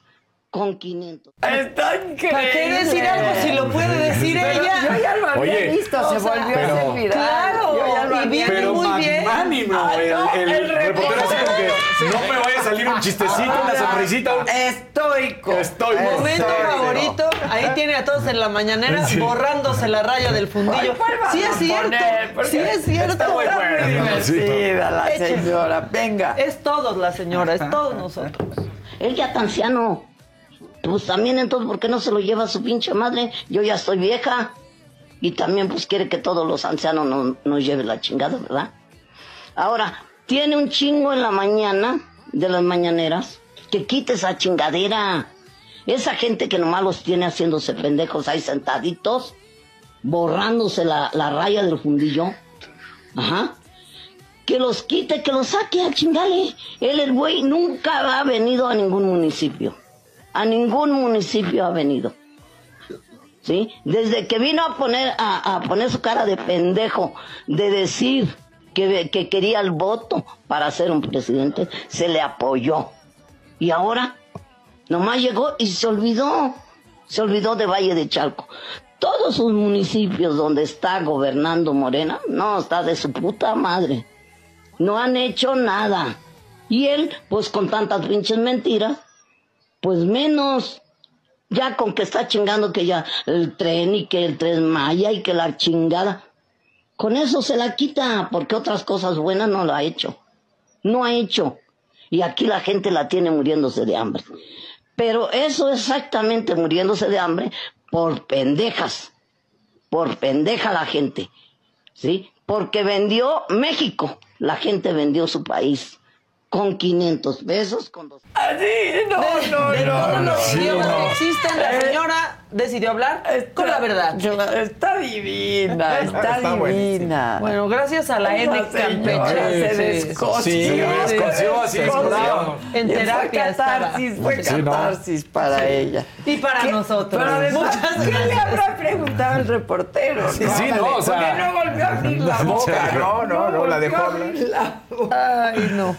Bueno, pues a mí me hizo feliz. No, bueno, claro, yo también así, ya. No sé qué opinan, pero esta es la madre de todas las mentadas. No, no. ¿no? La verdad. O sea, lo que dijo nos representa a todos, lo, lo expresó maravilloso. Y bueno, ya eh, para cerrar, pues aquí Fausto ha tenido problemas porque contaba de cosas que pasaban en la casa de los famosos, pero ¿qué pasaba? No podía poner un video. Porque Ah, nos bajaban, ¿no? Encontramos la manera de poner videos de la casa de los famosos sin que nos bajen. Y ¿Cómo? eh, ¿Cómo? pues gracias a un gran artista que ya te había hecho a ti tu Barbie, que se llama Servando Hernández. Claro. Ya hizo a la Barbie Wendy. Y pues hubo hasta escena y todo. Está Anda. maravillosa. Tú muy bien, Servando. Eche. ¿Te parece a Britney Spears? ¡Ey! Todo a su papá. ¡Ahí llegó la alegría de la casa! Yo soy Wendy, como muchos ya lo saben, y el que diga que no me conoce se hace pendejo. Eh, pare- eh, ¿Te parece a Britney Spears? ¡Ey! Todo a su papá. ¡Ahí llegó la alegría de la casa! Yo soy Wendy, como muchos ya lo saben, y el que diga... El que diga que no me conoce se hace pendejo. A propósito de nuestra entrevista de, de ayer, ayer. ¿Tú sabías quién era Wendy? No, pero Sí, además, a ver, pues trae abajo hasta el mismísimo nombre del programa. Sí, claro. La casa de los famosos. Pues por algo invitaron a, A Wendy. Wendy. ¿Pero a poco tú la No. conocías antes? Yo hice un programa con ella, toda una temporada con ella. Deberíamos de volverla a sacar porque ya no va a haber segunda temporada. Se resiste. O sea, yo sí creo que hay otros a quien no conocían las nuevas generaciones hasta que entraron a la casa de los famosos y se juntaron con Wendy. Gracias, es ¡Claro! todo. Pues se, sí. se resisten a creer que... ¿Eh? La temporada está en rojo.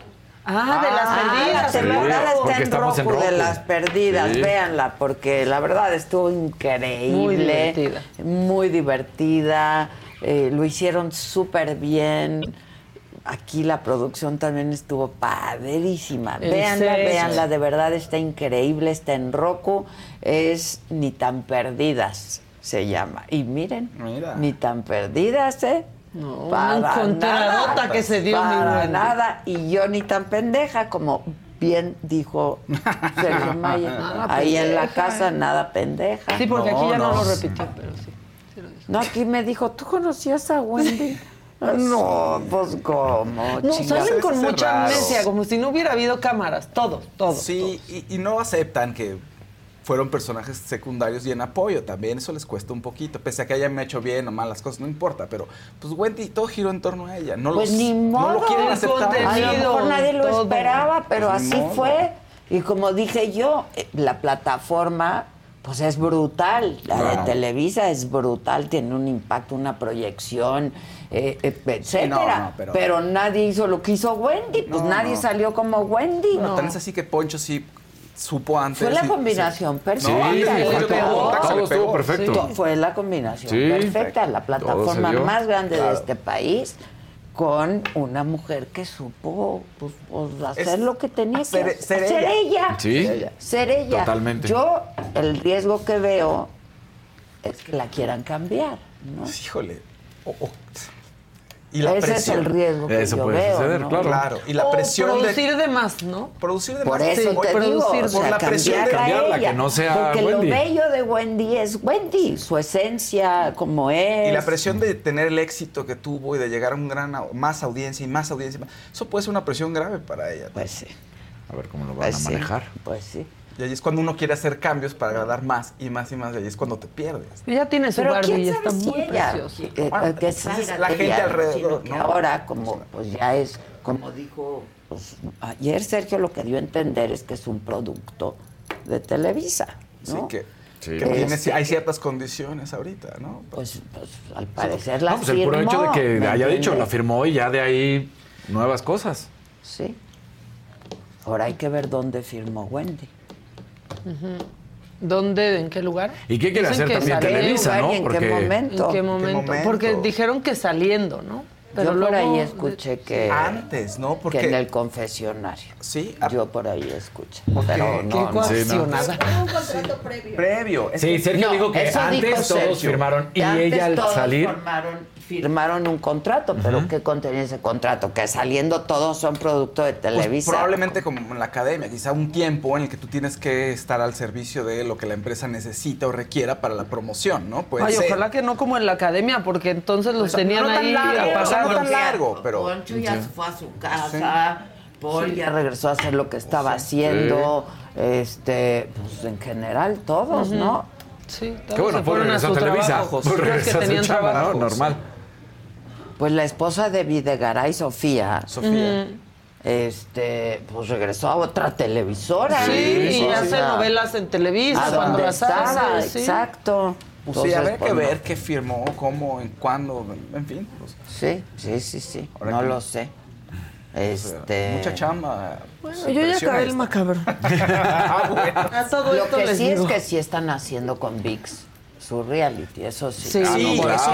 La VIX fiesta- la sigue a todos lados. La fiesta en teoría la vamos a ver toda porque lo vimos por partecitas en redes y todo, pero la fiesta del sábado que tuvo supuestamente cumpleaños. la de su cumpleaños eh, va a ser parte de uno de los episodios del reality. Sí, sí, porque ViX. la está siguiendo a todas Sí. partes. Digo, vino aquí. Y el ViX. resulta y resalta, la gira del resulta y resalta creo que ¿Van también a es grabar parte todo? de- ¿Y grabaron todo, todo? No, creo. Ah. No creo. Hay dos verdecitos. Ya la VIX. A Ricardo. López, así nada más por el puro gusto. Y luego pone Armando Calixto.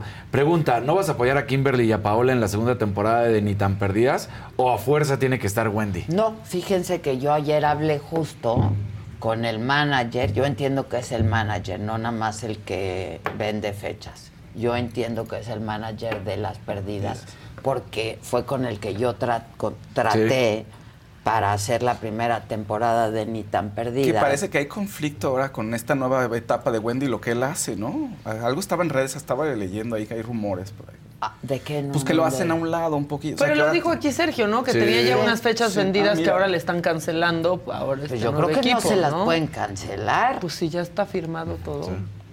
Híjole. Bueno, o no van lo a pagar algo. Pero ¿y entonces? Este, no, y le pregunté que si Wendy va a seguir en el tour de las perdidas, porque Sí. las fechas son de las tres. Sí. Y me dijo que sí, que sí, que eso, que sí. Eso me dijo él. No la van a dejar hacer segunda temporada de, le- de- de- Las perdidas. aquí en De la Saga, saga. por Saga. supuesto, pero justo le dije a él que si hacíamos algo, con las otras, ¿no? Que estaría padre también. Sí, claro. Con Paulita y Kimberly. Claro. Que también son parte de- Paulita Suárez, Oye, besos. claro. Kimberly, muy importante, La más ¿no? preciosa. Sí, y la Kimberly hablando inglés. No, claro. La Kimberly hablando inglés. Se acabó. Chubetón, azulito, y dice. seguramente en una de esas invitan a alguna de ellas a la segunda temporada. Claro, claro. De las la perdidas, de porque funcionó muy bien la fórmula. Y entonces ya nos vuelven a fregar la tercera temporada Pero de Ni tan perdida. Pero no importa, Pero vamos, qué a- vamos bueno. encontrando. Pero qué bueno por ellas. O sea, de lo que Pues se sí. trata aquí, siempre lo dije y siempre lo he dicho. Ahora es que que, la gente le vaya bien, que crezca. Una plataforma. Y va a haber No, sobreexplotación. Oye, y sobreexplotación de la imagen de Wendy, pues sí, sí va a haber. De hecho, el after, ¿se acuerdan? Este episodio. Ah, el after de Ah, ¿ya salió? Pues sí, pero son. O sea, eran todos, vamos, no, no Wendy no estaba conduciendo, o sea, no era particularmente la conductora principal, o sea, pero su imagen sí, o sea, me hizo pensar Ella que iba a ser un programa, exacto, me hizo pensar que iba a ser un programa en que ella iba a estar conduciendo, llevando la batuta. Bueno, que así, o sea, como estaba ese póster fue la casa, Wendy al centro y todos orbitando a su Que eso alrededor. fue la casa. Pero que no lo aceptan. No lo aceptan. No, no lo Hablan de otra pues, compañera. De Chubetón pone un azulito y dice, pueden incluir a Karina. Es súper divertida también. Sí, son muchas sí, amigas son muchas. A mí Ah. me divierten mucho. Son muchas. fíjate que es parte del del encanto, que eran amigas. Bueno, son amigas, pues, ¿no? Y son unas amigas platicando y siendo ellas también. Se las perdidas. O sea, esa es, básicamente Sí, es la clave. son unas amigas que sí quieres ver, porque yo conozco grupos de amigas que Supongo no que se va a ir de vacaciones unos días, Wendy, Ojalá. ¿no? Pues Con sus amigas. Pues ojalá, espero que sí. Supongo, yo sí. Ahora sí no la van a hacer sí. llorar en un hotel. Les digo que sí. No, que no fue a ella, pero Ah, no fue ella. no fue a ella, no. ¿Qué? A la que La que hicieron llorar en el hotel no. Porque estaba con Sí, su novio. que- Paola. Ah, Fue Paola, ya. fue Paola, Paola. Fue Paola, pero ella le- también subió otro video en donde le- le decía caballero un mesero. Ah, Fue el que se hizo viral. ya. Sí, Paola E fue- iba de mujer. ¿Sí? Sí, sí. Ya.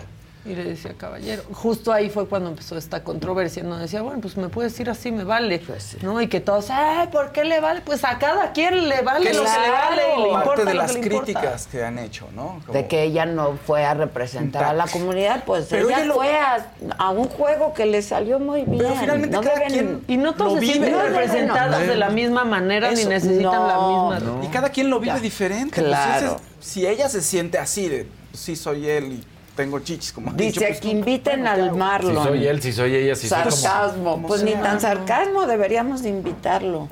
El Bueno, Marlon. venga, el que sigue, por favor. Que Paulita Suárez le dice el pu. Paola Suárez Martes de Marlon. Pongan su like. ¿El pu? El Pug a Marlon. A Marlon, le Y, y Marlon le dice la Yuwoki y así, llámese el pleito. Sí, sí. Llámese el pleito. No, no se peleen. Bueno, venga. Está con todo lo que está sucediendo con España. Hoy, eh, con la selección femenina de España, eh, pues resulta que después de que llegan ayer a España tal cual, al país, y empiezan su tour a recorrer las calles allá en Madrid, la gente los empieza a felicitar, pues vienen muchísimos problemas. Primero, eh, se da la primera denuncia contra Rubiales. Esto es por parte del director del Centro de Formación para Entrenadores, que se llama Miguel Galán, y el director del CENAFE, pues hace ya pública que en la ley, por incumplimiento de la ley 39-2022 del deporte, por el acto sexista del beso en la boca de Rubiales hacia la jugadora del fútbol femenina, Jennifer Hermoso. Empiezan los rumores a decir que tenemos, ayer, ¿se acuerdan? Pero nos ganó el, el invitado y todo, tenemos el audio de la supuesta, otra de esas disculpas de Rubiales. Entonces, si quieren, para los que no lo hayan visto, aquí les tenemos el supuesto, las supuestas disculpas de Rubiales. Pero también hay un hecho pues, que, que- que tengo que lamentar y es pues, todo lo que ha ocurrido entre una jugadora y yo, eh, con una magnífica relación entre ambos, al igual que con otras, y donde pues seguramente me he equivocado, lo tengo que reconocer, eh, pues porque en un momento de máxima efusividad, sin ninguna mala intención, sin ninguna mala fe, pues bueno, eh, ocurrió lo que ocurrió, yo creo que, que de manera muy espontánea, repito, sin mala fe por ninguna de, las dos partes, ¿no? A partir de ahí, pues bueno, eh, aquí no se entendía, pues porque lo veíamos algo natural, normal y, y- y para nada, mm, repito, con, con ninguna mala fe. Pero fuera parece que se ha formado un revuelo, pues que desde luego si hay gente que se ha sentido por esto dañada, tengo que disculparme, no, no queda otra, ¿no? Y además aprender de esto y entender que cuando uno es presidente de una institución tan importante como la Federación, pues tiene que, sobre todo en ceremonias, en este tipo de cuestiones, tener más cuidado, ¿no? Luego, eh, hay también unas, unas declaraciones por mi parte, donde dentro de este contexto, al decir que, que- esto me parece una idiotez, es por eso, porque aquí dentro nadie le daba la más mínima importancia, pero fuera sí que se lo han dado, ¿no? Entonces, eh, también, pues quiero, quiero disculparme ante esas personas, pues porque entiendo que si desde fuera se ha visto de otra manera, seguramente tendrán sus motivos. Y, por último, sí que estoy apenado, pues porque ante el mayor éxito de nuestra historia en el fútbol femenino y uno de los mayores en general, ¿no? Eh, ya en la segunda Copa del Mundo que conseguimos, pues eh, esto haya empañado en cierto modo la celebración. Yo creo que hay que darles el mérito a estas mujeres, al, al equipo liderado por Jorge Vilda y esto. Ahora vamos a poner todavía más sabor a esto que está sucediendo. Los rumores en España cuentan que él le rogó, tal cual, a Jennifer Hermoso para que salieran estas disculpas y Jennifer le dijo, no, no voy a salir. Que el director técnico de la selección española eh, contactó a la familia para decirle, oye, ve, no. ¿Por qué saco a colación al director técnico?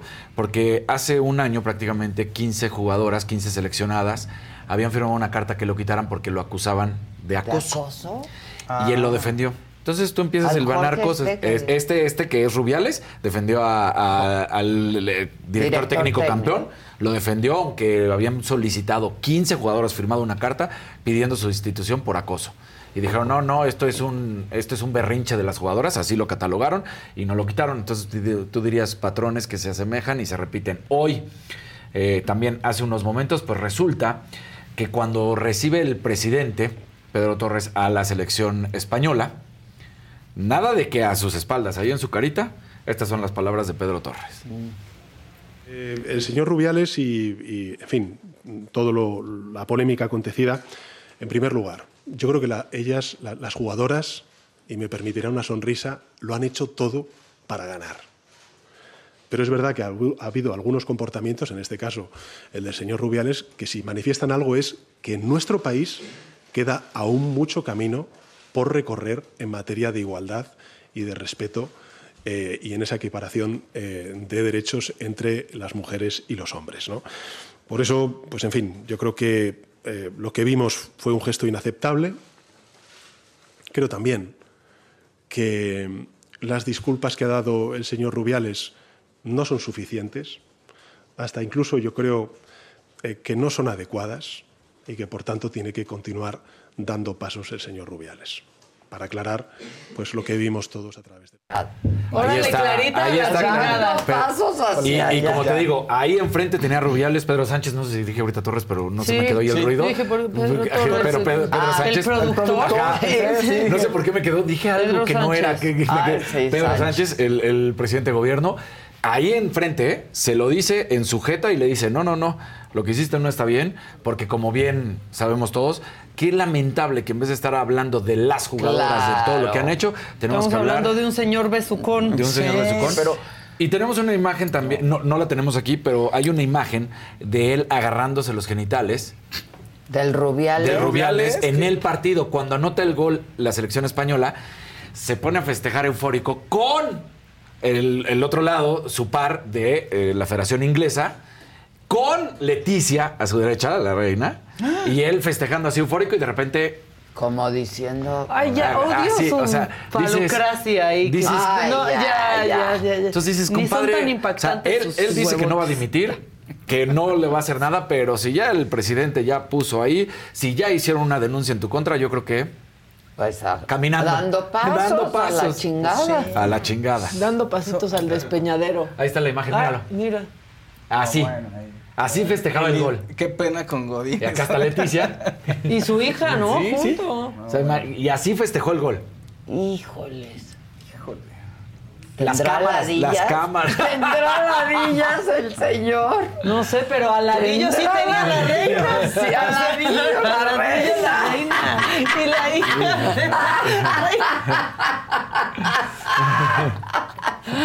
Aladillo, la reina. O sea, reina. imagínate, tienes. No, no, no. Ay, ay, ay. ¿Tendrá ladillas el señor? Así, así haciendo eso. Entonces, pues Las yo niñas creo son que- princesas o infantas, quién sabe, ¿verdad? Bueno, quién Ah, no sé, la verdad, no te sé No decir. importa. Infantas. Infantas son, son las- son infantas, ¿no? claro, O sea, no, sí, pero- o ya son princesas, pero esas son hijas del Ah, rey. son hijas pregunta, del no sé. rey, porque las infantas eran Las pues, las hermanas. hermanas, Las hermanas, del rey. ajá. Ajá. No, son, Sí, son- infantas, ¿no? No, ay, ay. No sé. Sé. de nuestra No sé, amiga, tu amiga, que nos habla de Pero todo. tú la- ves eso, ese señor agarrándose eso y casi te Míralo, infantas, míralo, míralo. manita. ¡Ve! Casi te infantas. Ya. ¿Ve? ¿Qué? ¿Por Así qué festejando. se agarra ahí? Las cámaras de- ¡Déjese ahí! Las ¡Déjese cámaras ahí! del mundo. Las cámaras ¡Qué del mundo porque vergüenza! ¿No estás viendo la ¿Cómo final? hace? Y todavía, Ay, como ay, con un lo paquetotote. Y la Sí, horrible. No, O sea, lo no, sopesa, no, lo no, sopesa.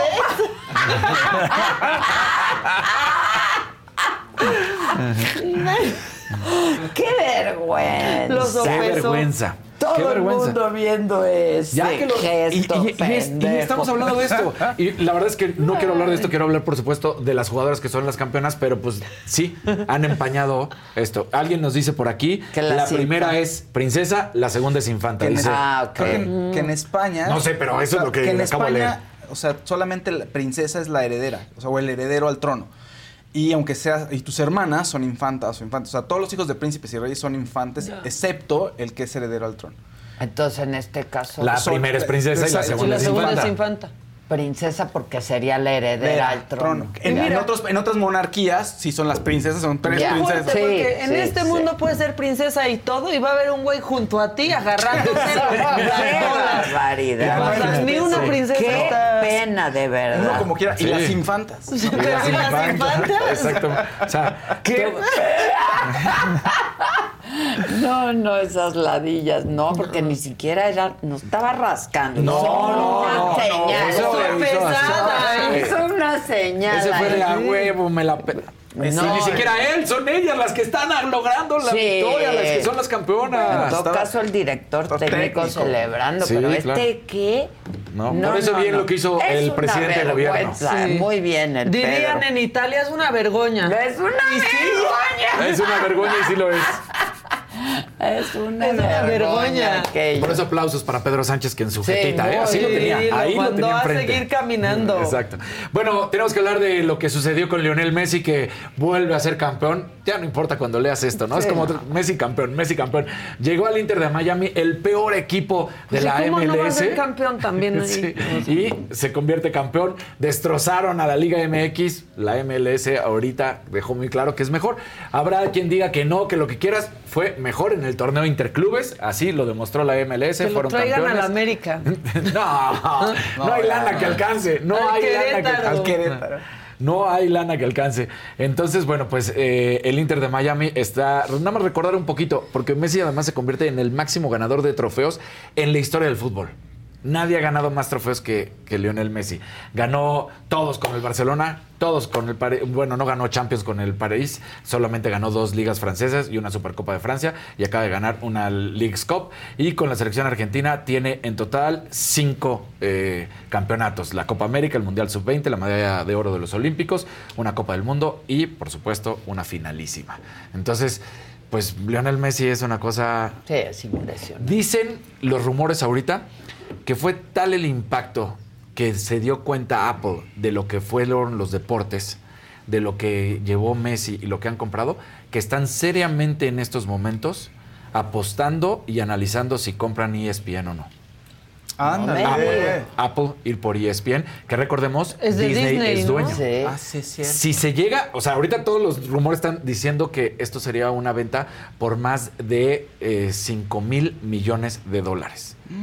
Es lo que dicen Le ahorita, funcionó. que todo esto se movió tal- a tal grado porque Apple dice, compramos ESPN y compramos los derechos del deporte mundial, porque tendríamos béisbol, basquetbol, fútbol, claro. americano. Serían dueños de Faitelson. Sí. Es- Entonces, es- son rumores, pero que Apple dijo, ay, güey. Lo que hizo Messi. Lo que generan. Lo que Claro, genera. claro. ¿Ya viste lo que hace Johnny Manso? No, no, no, no, qué cosa. Ayer, para que no lo Nada. Manso. Nada más. Manso a, a su universidad le generó, y hay una parte ahí en el documental, él siendo un jovencito de 18 años, 700 millones de dólares a su universidad. 300. Colegial, y a ellos Ajá. no les pagan nada. Nada. Nada, no Ni les los dan chicles. ni un quinto. Nada. Nada. O sea, lo que generan no es para ellos. Les dicen, No, ustedes ya tienen housing, este, Alimentación, Sus tres comidas, sus tres comidas, todo beca, su y listo, se acabó. Y Y, se eso es lo que ustedes tienen. Entonces, bueno.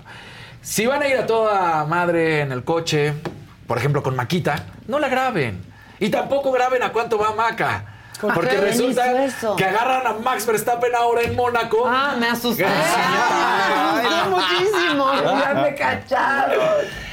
Su, un amigo decidió grabar a Max Verstappen en su carro a una velocidad y entonces la policía está agarrando el video del amigo para, Para multar. investigar, multar y posiblemente cárcel. Cárcel de Sí. servicio social, pero cárcel para Max Verstappen por venir en su coche. Un cochecito, ay, baratito. Es un Aston Martin Valkyrie. Dos Vanquish. millones. Es mi coche favorito, ¿El Aston. Martin? Sí. De dos millones de euros. Aquí lo tenemos para que lo vean también, el, el carrito, así bien feito. Este, eh, este que tiene eh, justamente Max. Max Verstappen. Dos millones de euros cuesta el cochecito, pero su compadre, bueno, vamos a poner el video. Mira, ahí van.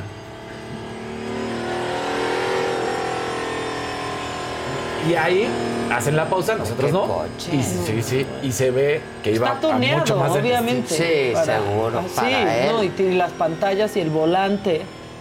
Está en Niza él y el límite de velocidad es de 90 kilómetros por hora y pues venía a más de 90 millas Y por hora. si fuera en esa. Exacto. Entonces, ahí va el Wow. Sí, compadre. Y la fotomulta. y, y el compadre Oye, es el que lo graba. Sí. Y entonces dicen, no, güey, no me ayudes. Sí, ahora ya me Ay, chingaste. manita, nosotras tenemos un video en un Mustang. Que no lo hagan viral. que no lo hagan viral. ¿Dónde está ese video? Lo quiero rescatar. Ah, lo Porque fue muy divertido. Ahora, por acá. ¿puede tener una cierta consecuencia? Sí. En cuanto a su licencia de superpiloto, porque la Federación Internacional de Automovilismo está revisando el caso y van a ver qué es lo que va a hacer, porque recordemos que los pilotos durante la temporada, normalmente todo su contrato, pero durante la temporada tienen que seguir ciertos lineamientos y no pueden hacer cuestiones que pongan en riesgo su salud la integridad y la de otras personas, porque además dicen ustedes son pilotos, ustedes saben manejar a altísimas velocidades, no pueden poner tampoco en riesgo a las otras que personas que van manejando en una carretera normal, ¿no? O en una calle. Entonces también la Federación Internacional de Automovilismo está interesada y a ver en qué finaliza este tema. Un amarillito de Denise Monay, muchas gracias por su programa, me hace mis mañanas, me tienen informada de lo que pasa en México. Saludos desde Palm Springs, allá en California. Muy bien. Y tenemos, no, muy bien todavía no. ¿Qué tenemos? Lo- tiro directo. Ah, el tiro directo de No, ayer, los destacados. Oigan, no, nada más alguien en el chat estaba diciendo que bien que nos reímos de lo que hizo el señor este. Eh, Rubiales. Con Rubiales. sus genitales. No nos reímos de eso. Yo me río de Maca. Sí, yo me río de lo que Se rió de lo dijimos que a dijo partir Maca. de eso. Exactamente. O sea, que si Para estaba ladillo nos la causa reina. gracia. A mí me, me No. da náusea. A Claro. mí me da náusea, francamente. Imagínate a mí. Por además saliste en televisión mundial. Y luego no quieren que nos rían. ¿Ya ven? O sea, ¿Cómo? no, O sea, es no, Maca, no, vean los no, comentarios de Maca, es Maca. Imagínate. No, a mí me da náusea Sí. que salga un No, está señor terrible, haciendo pero- esas señales y esas cosas. El beso, el beso no puede justificar. No, el hay beso es asqueroso. No hay forma. Bueno, vengan no los destacados de tiro directo. ridículo más. Una imagen muy deteriorada eh, que tiene la Liga MX, mientras su presidente el sábado por la noche, extasiado, premiaba a Messi, que parece ser su nuevo jefe, como parte de esta League's Cup y como parte de todo este eh, conglomerado ¿no? de, de decisiones estadounidenses contra la Liga MX en el país hecho pedazos el fútbol mexicano. Se reanuda con la jornada 4, con tres partidos simultáneos el viernes, cosa de la cual es ridículo, es inaccesible para muchos, es una torpeza ¿no? en cuestión de imagen. El sábado no hay partidos porque le ordenan que no haya partidos y el domingo otra vez empiezan a juntar todos, pero lo peor de todo es que tuvieron una semana, ¿eh? Una semana para poder valorar el Estadio Jalisco y lo único que hicieron fue el ridículo. Es la reaparición de Casarín después de... Bravo. Hombre, muchas gracias, muchas gracias. Bienvenido. Gracias, señor. ¿Qué hay, chocolates o puros? Eh, puros, por supuesto. Puros ridículos. ¿qué No, haces? ahí pensé que decir puro, puro poblano. ¿No era la mejor contratación de la historia? ¿El no, mejor eso sí, no, de eso qué? sí. Desde que, llegué- desde que se nos avisó que iba a Jardine, yo dije, ¿cómo? Tú has sido O sea, un ¿por hombre que has criticado mucho. Oye, la medalla de oro ¿eh? olímpica, Oye, esa, ¿has sentado baños en algo? En algo. No. En algo. No, no, no. Vamos a hablar también, porque tenemos muchos temas el día de hoy, acerca de la torpeza, ¿eh? La torpeza directiva de la Liga MX, la violencia excesiva y sus mentiras. Ayer en el partido de la América no se pudo entrar con Fan ID. Ya no lo piden. Se les olvidó, pero eso sí, el presidente premiando a su jefe. 15 jugadoras pidieron una carta. Eh, El sábado, el sábado previo a la final, el diario Marca y el diario A sacaron dos portadas distintas, evidentemente, con el entrenador de la selección femenil. Y fueron muy criticados estos dos medios porque decían, es increíble que previo a la final saquen una portada donde salga el, El entrenador entrenador, y no diciendo las jugadoras. honorabilidad y dudaron de mi Es honorabilidad. que fue acusado y- también de acoso. Lo mejor de. Lo mejor de tiro directo. Lunes y miércoles, 5 de la tarde. Pero está en la saga, si no Ahí lo sí. vieron ayer. ¿Y en Roku? Lo pueden ver y en Roku, por supuesto. Muy bien. Muy La bien. que sigue, por favor. Venga, Fau.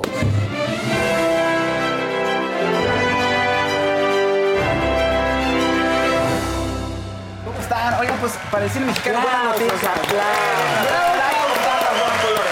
Oigan, buenas noticias para el cine mexicano. Resulta que películas como, como Agua para Chocolate, Frida, La misma Luna y No se aceptan devoluciones fueron nominadas para integrar parte del Registro Nacional Fílmico en Estados Unidos. ¿Por qué? Por la importancia para la comunidad latina, Y esto es una manera de reconocer toda la influencia de la cultura latina en Estados Unidos, que al parecer el Registro Nacional Fílmico no tiene tantas películas latinas. O sea, si, si llegan al 8% es muchísimo de todo el acervo que tienen. Entonces, bueno, se pusieron ahora sí que a consideración 27 películas latinas que tienen orígenes de Dominicana, Colombia, etcétera. Pero estas son las que a los mexicanos creo que nos llegan un poquito más, ¿no? La misma Luna de Derbez con Kate del Castillo, que sí, sí te saca lagrimita, ¿no? Toda la historia está bonita. Como Agua para Chocolate creo que es una gran película. Frida con Salma Hayek y No se aceptan devoluciones de Eugenio Derbez. Está padre. Eso, creo, creo que son buenas Ay, se películas. murió la perrita de Eugenio Derbez. Ah, sí, tenemos ahí ahorita, Ah, ¿quieres ver? besos, sí, están sí. besos a Eugenio Derbez. Pues ahí están, en diciembre se tienen que decidir que, quiénes entran. A ver, son 27 nominaciones latinas, pero también hay todo un acervo de otras culturas en Estados Unidos, ¿no? Que han sido muy impactantes. Entonces, pues no van a quedar las 27 y quizá pueda entrar una o dos, ya lo veremos a finales del año. Se murió, obviamente, la perrita de Eugenio Derbez, que estaba, Fiona, que además estaba muy triste, Eugenio Derbez, la verdad es que pues sí te conmovió su mensaje, lo acompañó a todos lados, lo vimos en los realities, viajaba con él a todos lados, iba a todos los trayectos, a todos los proyectos, se desmañanaba, se desvelaba, dice, el dolor que hoy siento es inmenso, se me fue mi compañera quien caminó a mi lado estos últimos 11 Ay, no. años, estuvo conmigo en cada filmación, en cada proyecto, desvelándose y desmañanándose conmigo, mi compañera de viajes, mi cómplice de aventuras y la mejor hermana que pudo tener Aitana. Híjoles, qué triste. Entonces, bueno. Y Aislinn, gracias, papá. Sí, lo que estaba pensando ahí. Pero bueno, Pero, pues, de pues, chiquitos vivía con ella. juntas. Sí, dice, qué difícil va a ser irme a trabajar mañana por primera vez sin ella, qué difícil va a ser intentar hacer reír cuando uno está roto por dentro, si fue un golpe muy duro para Eugenio Derbez. Lo decían en el reality todos, mi papá quiere a Fiona, no, casi casi como a nadie, ni a José Eduardo lo, Lo quiere, quiere así, tanto. ¿no? Eso es lo que se decía. Entonces, bueno, pues ahí está, muy triste. Saludos, Eugenio Derbez. Yaritza y su esencia, Yaritza está Pobre muy mujer. triste, pobrecita. Ya déjenla No ha dejado de ser tendencia, ¿Qué edad ya salió llorando. Tiene 16, 17 Ya años. déjenla en paz, es Todo una porque adolescente. no le gustan ya. los chilaquiles. Le Ya. ¿En serio? Una, una entrevista con Pepe Garza, es una gran entrevista. Pepe Garza entra a su casa, tenemos el audio, podemos oír el audio donde sí cuenta que estaba muy afectada, pobre. Y la gente puede decir que exagera, todo. pues es una, tiene 17, es un Sí, adolescente, ya, pero déjenla, la han escuchemos- hecho pedazos Sí. por una tontería. Le dice, ¿has vivido momentos difíciles? Le pregunta Pepe Garza y Yaritza contesta esto, pues escuchémoslo un poquito. Era la, la, La boda. la boda de mis abuelos. 50 años. Y pues, like, No, todo, it's okay. pues, um, pues I can't say it, but, You're good, you're good, You're good, dude. um, Um, era como estaba mirando los videos de él y como lo estaban deseando de, muerte y pues es mi hermano ahí, ¿no? Y um, era, era más como, ya no era como, como payaseando, era más como, no, si vienen a México, si los miro en una... Yo ya ni quería salir, porque pues la, por el miedo de que pues me miraban y pues me iban a hacer algo. Pero era más de, lo que él, porque es, es mi hermano y no, y pues lo que más no quiero es que algo le pase o algo. Ay, no, déjenlo Y en estaba, paz. después habla sobre los papás, que sus papás también decían, no te educaron bien. Dice, mis papás no tenían ni para veces ni para comprarnos frijoles. Y los papás, nosotros les inculcamos valores a estos niños. Pues toda la familia bien conmovida y sacadísima Pero de onda todo por porque todo. no le gustan frijoles, ¿Por ¿o qué? qué? Porque no le gustó la comida aquí, no le gusta que haya ruido en nuestra ciudad. No le gusta venir a la Pues, Ciudad de México, pues o a sea, mucha gente no, no le gusta, gusta. la Ciudad de México. Ya, y están siendo bien nacieron racistas, ¿eh? en- muy, Sí. Muy racistas racistas. con los No, paisanos. es que sí nacieron aquí, se fueron para allá y por eso los critican, por eso fue todavía Creo que- más duro, ¿no? sí. No, nac- ellos nacieron en Estados, Unidos. Sus papás. Los Ah, papás nacieron perdón. aquí. Sí. Ellos, ellos nacieron en Estados Unidos. Viven en una ciudad, Washington, o Sí. sea, Sí. en, en- O sea. en- en el, o sea, donde no hay ruido. do- caray, pues sí es un choque cultural. Sí lo Y es. sí están siendo Es un choque cultural. ay, se quejan, pero véanla cómo se ve, cómo se ve qué. ¿Cómo se ve qué? Claro. No, y hay un resentimiento ahí muy fuerte también. Es, o sea, ahí también es un experimento este, social, digamos, esto que está pasando, porque ves ahí las fobias de la gente, ¿no? Y los Ya prejuicios. que se suéltenla, voy Sí. a sonar como Ya tía, pero déjenla en paz. el peor enemigo de un mexicano Tal Es cual, otro es otro mexicano. Tal Es cual, como tal la historia de los cangrejos. Como lo En dice Hugo Sánchez. Exacto. Toda la vida lo he dicho, cangrejos, mentalidad Sí, cangrejo. Sí, Bueno, horrible. pero a él se le van encima por mamón, que esa es otra cosa. Pero- Sánchez. No, no, pero fue Pero, pero un tiene por gran qué, pero tiene por qué serlo. Sí. O sea, Y, la verdad es y- que y si es mamón, es mamón, pero Sí. de que fue un gran Eso nadie se lo o sea, quita. no es mamón porque tuvo que hacerlo, porque tuvo que luchar, porque tiene cinco pichichis, porque fue campeón en Ya, España. porque- es que somos unos miserables. Sí, Muy cual, muy miserables. misera- muy a mí sí me duele ver a una niña sufriendo por Claro. el hate que le tiran en las redes tontería, sociales. además, ya Por una un de tontería. followers. Ya Sí. hasta se me cayó Ay, el anillo. No, y que la cancelen y que los pobres Ay, están- no, ya, no, no, de veras. Te queremos, Yaritza, te ¿Con queremos, te qué queremos. autoridad? Yaritza, danos una entrevista, ven para acá. Sí, ya, Sí, ya te la queremos. tenemos La próximo martes. Sí, Oye, ya la tenemos. Pues nada más, eh, Y no la molesta. para cerrar se te estuvo, di- di- digo, ya recuperaron, esto es rápido, recuperaron la camioneta de Miguel Bosé, las autoridades tienen la carpeta de investigación, investigación, pero están esperando a que vayan a recuperar la camioneta y que vayan a decir qué pasó. Oigan, pero que está muy raro, porque no hay denuncia. No, o sea, no hay recuperaron denuncia. una camioneta Que que, no tiene que no se reportó roba, como robada. Todo está mal ahí y las Sí. agentes de seguridad del fraccionamiento pues, se, que se jactaban de que son, tienen, están armados y es vi- vigilancia 24 horas. No, sí tiene que haber sido alguien de dentro. De Rancho San Francisco no porque, puedes entrar. No, no hay forma de que Viven entres ahí. muchas celebridades. ahí. Mucha gente Mucha. vive en Rancho San Seguramente era alguien que tenía acceso. Eh, Alguien de, de adentro les facilitó Porque las además cosas. dicen que, que el Rancho San Francisco no ha hecho nada. Pues a ver, en Rancho San Francisco hay propietarios. Claro. Es como un condominio. Pero o sea, sí, para que entres casas. Y se quejan de que dejaron, o sea, que no dejaban entrar a la Y policía. que Ahora, estén dos horas sin que siempre- pase, o sea, Sí, dos horas. y que- libremente robando una casa. Sí, dos sí, horas. Dos horas duró el atraco, ¿no? Bueno, O sea, si, si una vez que te metes a una de las casas de Rancho San Francisco, ahí puedes estar perdido y ni se van a enterar los vecinos porque no es que esté una casa pegada. a la Ajá, otra. pero te tienen que Pero- dejar pasar. Pero, exacto. Pero te tienen que dejar ¿Por pasar. Y es un filtrote. Entonces, es pueden difícil. ser dos, pueden ser desde los de seguridad o la gente que trabaja que haya dicho, sí, déjalos pasar, los Sí, conozco. alguien de Ah, adentro, No hay, no alguien hay de forma de que no haya sucedido así Sí. de otra manera. Oiga, pues se te- ayer se te estuvo Didi, tenemos unos destacaditos. Veamos. Mucho se empezó a hablar de no, ya van a cancelar los conciertos, no, que el bar o que a dónde vamos a ir. Pero qué bueno que pudo regresar porque muchos Sí. habló de que, oye, Madonna ya, ya iba a colgar el zapato deportivo.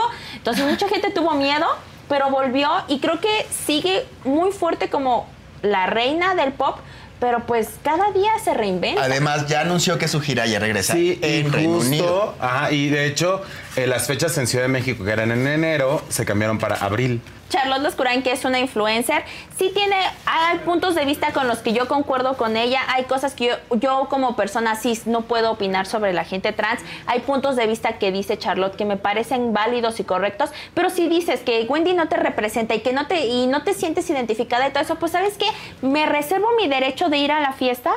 Claro y no como, no bebo, pero busco tal vez espacios donde podamos hacer conversación, donde podamos crear conversación con la gente y hablar un poco más de las vivencias trans, que son diversísimas. O sea, entonces, ay, Dios. alguien se le pegó la taza por allá. Pero entonces. se escuchó. Ay, qué barbaridad. Entonces, entonces. ¡Entendido!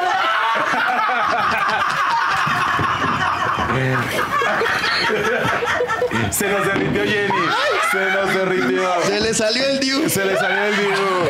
Es que no había entendido. Pues sí, cuando, cuando pasa que alguien está mucho tiempo en la plaza. Bueno, entonces, ley de la atracción, él hace ese comentario, graba al niño, sube, sube ese video, Ay, donde el niño no. regresa asustadísimo Ah. y ahora sucede esto. Y evidentemente la gente empezó a hacerle comentarios de, ándale, ahora sí, como Juanito y el Lobo. Tu regalito, muchas gracias. ¿Cómo están? La única internacional sonora. Arturo Ortiz y Antonio Méndez aquí Hola, con qué nosotros. gusto. Bienvenidos. No, gusto verlos. Qué honor, honor estar Siempre con todos están de buenas Sí. y con grandes proyectos. Bien elegante siempre. O sea, de aquí a París gracias. o qué? Sí, pero veni- venimos llegando de una gira ver, de, de. Centroamérica, Costa Rica. Ahora en agosto que fuimos a festejar el Día de las Madres, ¿verdad, las Arturo? Madres, sí. Que ya tiene casi 40 años yendo a la Sonora Ah, a festejar el- las madres costarricenses el 15 de agosto. Ah, Acabamos de llegar prácticamente. Y bueno, la gira que Tenían sigue. que pasar por aquí. Sí, porque vamos de paso. de paso. Aquí mi compañero Arturo te va a decir la agenda Cuéntame, que tenemos. Arturo. Sí, mira, eh, gracias a Dios este, estuvimos en Costa Rica con unos conciertos impresionantes, la verdad, muy bonitos, con una sinfónica de puros jovencitos que oscilan los, eh, que te de 8 años a De 15 13 a años, 15 años. muy jovencitos, y unos excelentes músicos. Entonces hicimos allá unos conciertos con ellos. Y obviamente los bailes también tradicionales para celebrar el Día de las Madres. Pero ahora vamos a, vamos a hacer una gira, a- vamos a ir a París y a París, Londres. a dar el A grito. dar el grito. El 15 de, de- el 15 de septiembre, septiembre ya. lo haremos en, en, en París, En París. y el 17 en Londres. Qué internacionales. Ah, Siempre Sí. es la internacional. Por es algo la es la internacional, ¿verdad? Es la primera vez que van a dar el grito ahí. Sí, allá sí. Ya hemos estado en Europa, en otras partes, en, en Alemania, por ejemplo. Pero acá en Francia y Alemania sí es la primera vez. Vamos, Y estuvimos en Dubái, ya sabes que estuvimos el año pasado en- en Claro, Dubái también, pues este, Araceli y Alcántara muy movidas su RP para sí. las fechas, Sí, ¿no? ella se pone Lara es un aplauso para ella. Comadre. Pero Trae, nos trae Con decirte que no nos deja dormir por las entrevistas. Anoche tuvimos un evento, Habrá mucho ¿eh? tiempo ¿A para dormir. dónde? Pero me- Lara me trajo mi pluma de Venecia. Vean qué bonito. Ay, qué chulada. Ve con el Mira. antifaz. Mira el antifaz, claro. Sí, sí, Por sí, favor, sí. Casarín. Claro ya sí, me con ve todo. batallando Casarín, nada más me ve así como... Pásame. Y dice, y ahora de París, pues a ver qué, qué llega, ¿no? Pues sí, a ver qué traemos. ¿Qué me traen? Ese ¿Cuándo es, se ese van? es por, por ese lado de lo de Europa y regresando de Europa vamos Mira qué saliendo. Ve todos, qué los- bonita está. Wow. todos los fines de semana a Estados Unidos. Eh, vamos a empezar por el estado de California, luego el estado de Texas, el estado de Illinois, Nueva York y vamos también a, A Florida también. Florida, Florida. Miami, sí, también. Gracias a Dios. ¿Cuántas? Hay mucho cuántas trabajo. toquines dan al año, eh? ¿Eh? Pero falta el de aquí. El Falta de que, el de Ah, aquí. hombre. No, cerrar el año. lavandora. Ya hace falta. Para cerrar el año. ¿Qué te ¿no? parece regresando, regresando de las giras? Órale, Programamos un. ¿Cuándo vuelven? Pues este, ¿qué para noviembre, Arturo? Yo creo que sí. Viene En noviembre entonces ya. la Sí. celebración Sí, de fin de año por. Adela. Sí. ¿no? Y- A la y, te venimos a dar todo el, el informe de cómo estuvo y todo. fue, ¿Qué te parece? Me parece ¿Eh? fantástico. Y va toda la banda. Toda, Toda la banda, sí. ¿Cuántos Que vamos a tocar. Pues eh, como 17 dieci- de, de- de toda la Ah, entre organización. staff y el staff. Son 18 personas. 18 18. personas. Y en, el, el escenario. y Yara no puede dejar. faltar, Tú vas a todos lados. Ya conoces todo el mundo, Ara. Allá anduvo con nosotros en Dubai haciendo, organizando los tours y todo Pues eso. claro. Pues, ¿Qué, y, y qué les falta a ustedes por, por conocer Pues, o por...? pues muchas cosas, Pues ahora muchas sí lo que, lo, que, lo que nos ofrezcan, que sea interesante y con mucho gusto. ¿Pero a dónde no han ido? Han estado por todos lados. Pues fíjate que sí nos faltan otros lugares, como por ejemplo Japón, no hemos ido, no ha ido nunca la Sonora Santanera ya. Pero sí nos gustaría eh, ir a Japón, que nos ofrecieran una buena oferta algunos empresarios de allá y pues con mucho gusto. Pues claro. A la India, por ejemplo, también, ¿por qué no? Digo, son, son lugares muy, muy representativos mundialmente y Sin entonces duda. sí queremos estar en esos lugares emblemáticos. Wow. Y tienen gente joven también participando en la banda, que eso es bien bonito porque le dan chance Claro. también, ¿no? Sí, eh, de, de esa sonora de hace muchísimos años, ya nada más está mi compañero Antonio y tu servidor, pero sí han venido a, a suplir a los que ya partieron, gente joven, muy profesionales, entre ellos nuestros hijos también. Que Sí, sí, sí, sí. Mi hijo y el hijo de mi compañero Antonio, que ya, ya se vinieron a poner la camiseta. ¿Cómo se celebra un 15 de septiembre con la Sonora? Porque normalmente, si estamos en México, pensamos, pues la verdad, en el mariachi, ¿no? Que va a gritar y todo el 15 de septiembre.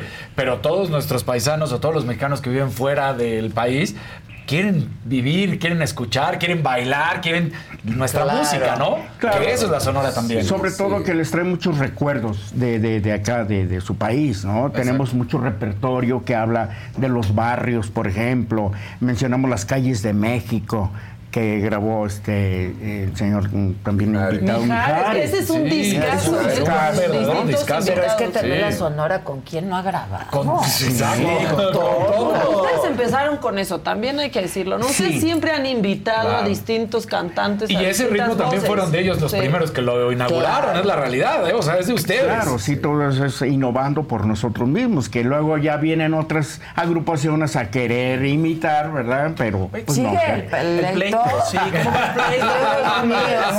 ¿Por qué no ha podido resolverse? Pues así- porque hay mucha lana Así de es el gobierno, así es el gobierno, ya sabes. ¿Qué cómo. tiene que ver el gobierno en esto? Pues es que. ah, cállate. ¿Qué tiene que ver? No, no, no, que nada, el gobierno aquí no tiene nada. Ah, bueno. Este es Que los este es juzgados y eso, eh, más bien, ¿no? ya. El Sí, Poder este es un, es un litigio que ya tenemos muchos ¿Cuántos años, sin con- resolver y era un, un litigio que ya estaba resuelto. Era un caso resuelto. Pero pues eh, le siguieron escarbando y escarbando y ahorita traemos esa piedrita en el zapato, pero gracias a Dios pues tenemos mucho trabajo. ¿Cuántos No tenemos- años lleva el pleito ya? Pues ya que Yo creo ocho, como unos diez. 20 años. 20 años, mira. 20 años. Sí, Me quedé corto. no. Tiempo. Es que hay mucha lana de por medio, la verdad. Ah, ¿no? ¿verdad? Pues sí. no lo quisimos decir No, nosotros. bueno, pues claro. ¿Se entiende? Pues sí, no, no, la Se verdad entiende. es que pues nosotros ya, como les vuelvo a repetir, ya teníamos nosotros ganado ese pleito, ya estaba el caso resuelto y muy extrañamente, la verdad, lo volvieron a revivir, extrañamente, porque se supone que un caso cuando ya está resuelto ya se cerró, ya no hay vuelta atrás. Pues sí, no, no Pues puedes no. juzgar Caso juzgado. Caso juzgado. Caso Es caso cerrado. juzgado.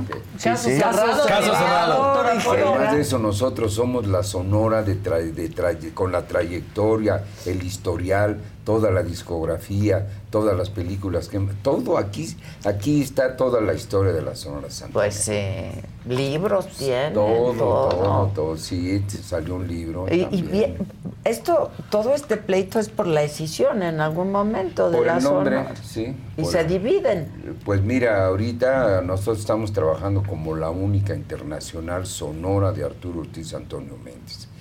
Y, pero el, el- el pleito no ha Y terminado. confunde. Sí. Y confunde. Pero no- mira, este, yo creo que no se confunde la gente, porque mira, entramos al escenario y la gente ya nos conoce. Sí, Claro. claro. De Nos muchísimos años. sí. Entonces, a la gente no la engañamos. Pero el problema es la venta. ¿No? Porque la gente ya cuando llega y sabe que ustedes están, pues es maravilloso. Pero hay porque fueron. otros que ven- Pero cuando venden el boleto para otro, y de repente Sí. dicen, ah, Sí, que yo no que- y le llega Pepsi, se Ajá, exactamente. Así, ¿no? No te metas con Bueno, la Pepsi Black solamente. ¿eh? Sí, No, Pero aún así la coca sigue siendo la coca. ¿no? Pero la gente sí los ubica a todos. Sí, lo sabe quién es quién. es lo que dices, que estamos identificados. Sí. sí. Ya, ya no le metes gato por liebre, como quien dice, ¿no? Pero alguien en Japón o alguien en París que va supuestamente a escucharlos. Ahí sí. ¿No? Sí, sí, sí, claro. Así es que pues estamos reafirmando la imagen, eh, nuestro trabajo lo avala, ¿no? Las giras, todos los, la discografía, en fin, tantas cosas, como decía mi compañero Arturo Ortiz, que nos avala. Muchas historias. Sí, muchas y tus historias. programas también. ¿Qué tal mis programas? No, Vamos a hacer uno Sí. como nos gusta. Y venimos a Con tocar tequilita aquí. y todo. Abierto al tiempo, todo el tiempo. Barra libre y tiempo libre. Pueden ser los invitados al hotel, como era el plan que se Sí, estaba. nuestro ¿A fin qué de hotel? año. Ah, nuestro fin de año. Nuestro fin de año. Nuestro No, fin de no, año. ¿dónde iba a ser? No, ¿En dijeron, Punta no dijimos? Punta Cana. Pues no habíamos dicho que- Punta Ah, Cana. habíamos dicho no sé cuántas pues, cosas. Va, Pero nos habló Rodrigo, de, el de- de- nuestro amigo Rodrigo de Posadas nos escribió ese día, no se Sí, luego dijo si quieren uno en cada hotel de cada Eh, zona diferente. Una gira, un tour. Lo hacemos. puntos estratégicos. Exacto. Nos falta Rodrigo conocer Punta Cana también, así es que estamos. No conocen. Punta No, no hemos llegado. precioso. No hemos ¿Y llegado. juegan golf ustedes? No. Porque hay unos campos de golf. Pero no te preocupes, ahí le Es muy conocido también Punta Cana por, sus campos de golf. Y sí. por tantas cosas maravillosas Mar- que sí, tiene, ¿eh? las sí, playas y Las playas, No, no, no. Y las mujeres también. hay que- También, Oye, como son innovadoras, innovadores, perdón, ¿también el Bling Bling fue innovador o, o es nuevo? ¿O es nuevo? ¿O es nuevo? ¿O es nuevo? Ay, está de tu lado. Viejo, ya tengo como 30 años. Ahí está, entonces eres innovador. Fue el primero. Ya, ya se ha comido varios, ¿eh? Ya se Ya me, ya se Se me han te pasado cae y se te varios. pasan. Pero lo recupera. Luego, luego va y dice, a ver, ¿dónde está? Aquí está. Ahí está. Luego, luego se lo vuelve a Dice, yo no dejo mi diamante, ¿no? Previo ¿Qué pasó? desinfección, por favor. Cualquiera lo haría. Previa desinfección. Oye, claro. ¿se van a llevar a alguien? Desinfectada.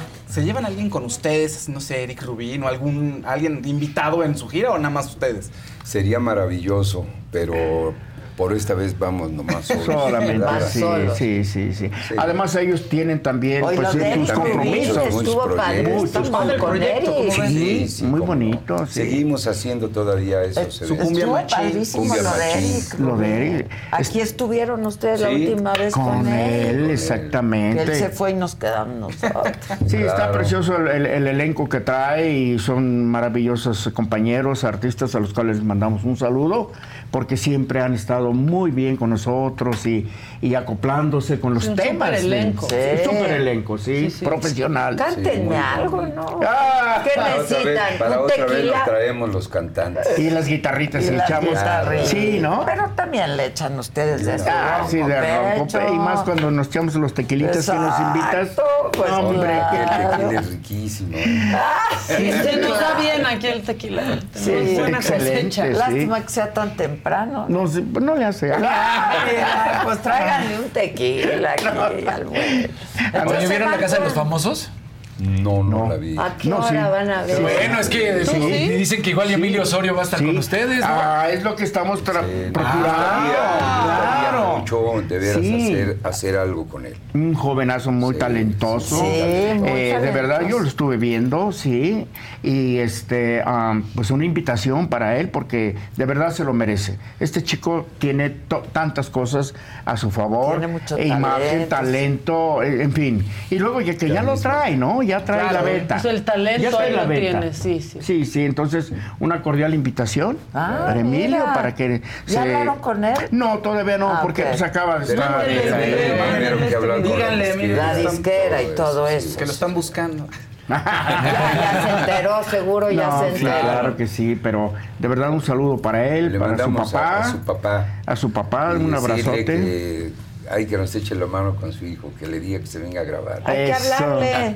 Le hablamos. Claro. Por supuesto que Sí, sí, con mucho gusto. Y, ya de estar viendo tu programa, ¿no? Que Seguro. Y si no, luego le llega al ratito Sí. el video. Claro, no te, te claro. vas a ver, vas a ver. De eso te encargas. De, eso me encargo. Te encargas, de eso claro me que encargo. sí. Que para él sería maravilloso también estar Para con la única. también. Sí, para nosotros también, de verdad que eh, una invitación muy cordial y que quede en, en firme. Sin duda. Claro, claro. Oigan, ¿y entonces cuándo se van? Nos vamos el King, el perdón. ¿El 12? Por ahí así más o menos. Más o menos. eh, El 12. Obviamente son fechas El 12. antes. Les va a tocar muy bonito París. Ah, Sí, el ya tiempo. buen clima, ya Sí, ni buen tanto calor, ni ya. tanto calor y- empezando. Ni tanto frío. tanto Ni frío. tanto tanto frío. frío. Sí, O sea, es un gran clima. Ahí. Sí. Término medio. Sí. Término medio. Muy Qué bien. bueno. Otoñal Muy para vestirse bonito sabroso. clima. Otoñal. exacto. Pero Londres tal vez sí sea más frío. No crean, Ah, no, ahí ¿eh? es más frío. Sí, es Londres. Sí, pero luego. Hay sorpresas, hay sorpresas. Hay un tornito ahí de Sí, sí, pronto. sí, Sí, sí. Pero bueno, Pero vamos. con sus abrigos Vamos preparados. Sí, sí, sí. ¿Cómo no? Además me imagino que el, el evento lo van a hacer en lugar. Cerrado. Auditorio, sí, sí. sí, sí, sí, seguro sí. Sí, pero para andar en la calle siempre hay ¿Y que quién andar. los lleva? ¿Empresarios? Eh, sí, son una empresa que este, eh, nos estuvo hablando desde hace ya el año pasado, ¿no, Arturo? año pasado. Y se vino esto pues, eh, Cocinando, cocinando y, y mira, bendito Dios, se dio. Ay, pero ya bueno. la invitación ya no las habían hecho, pero tú sabes, la agenda muy, muy apretada. Muy apretada. Ahora los traes en chinga, chinga, chinga, chinga. Oye, no nos dejas Sí, ni no dormir ni, ni, ni Y descansar. sus Mira, mujeres anoche- han de estar bien agradecidotas. Clara.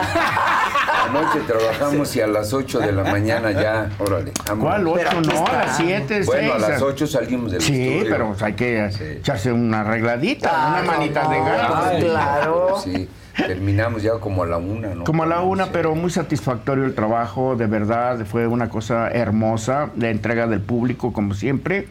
Así es que no, no lo sientes, o sea, es, es algo muy que, que te da mucha energía, las actuaciones, y dices, y ahora en la mañanita pues, vamos con Adela, vamos, o sea, Claro, vamos. sí, pues con los Eh, amigos no claro, pesa. No pesa, No exacto, pesa. no pesa. No. Mm. Para la otra vez venimos, pero con instrumentos. Ya estás. Eso. Entonces, eso va a ser en noviembre, dice Sara. así. Ahí la luego la checamos, ¿no? Regresando de la gira de Estados Unidos que te platicaba don Arturo, porque después de, de Europa nos vamos a Estados Unidos. Y ya de ahí se concreta y venimos para acá. Ya está. Vemos agendas. Aquí nos Claro, vemos. con mucho gusto, Muchísima suerte. gusto, eh. Eso debe ser de Va a París. ser un, gracias. privilegio. Y Londres va a estar fantástico. Primeramente Qué bueno, Dios, qué que bueno, así sea. Qué bueno, así y les vamos a traer las primicias aquí. Gracias, gracias. Ándale, Ahí nos pues. pasan toda Mira, la está info. saliendo en el grito en París. Mira, ¿Eh? qué bonito. Qué bonito, qué bonito, sí. Pues ahí está estamos. la Torre Eso- y- Eiffel y al además se escucha bonito. El grito en París. El grito en De papel París. maché, la Torre Eiffel, mira. Ándale, ahí está atrás. Sí. Pues qué bueno, qué gracias. gusto verlos. Como Gracias por siempre, su ya tiempo. saben que los quiero Gracias. mucho. ustedes. Los quiero mucho, los Gracias, admiro. igualmente. los- Sabemos, Qué gusto. lo Y los respeto muchísimo y los veo aquí muy pronto a su Con el regreso. favor de ¿eh? Dios que ya sea. estamos. Ahí nos traen regalitos. Claro ¿eh? que sí. Sí, Gracias, claro. No pasa nada. No pasa nada. Sí. No pasa nada. Aquí todo es muy orgánico. Para que vean que estamos en vivo. Estamos en vivo, hombre. no pasa nada. Pueden Muy bien. hacer lo que quieran, a la hora que quieran y como quieran. Señores. sentarse. Que para eso son la única. Ay, nos sentimos en casa. Muchísimas gracias contigo, eh, sobre todo. Muchas gracias. Oigan, y les quiero platicar de este caso que no tiene precedente en nuestro país. Ladrones de identidad Ay, están mal utilizando la inteligencia artificial. La víctima fue una mujer y Jonathan Padilla nos tiene los detalles. Los ladrones de identidad tienen una nueva arma, muy peligrosa, y debe ser regulada por la ley, la inteligencia artificial.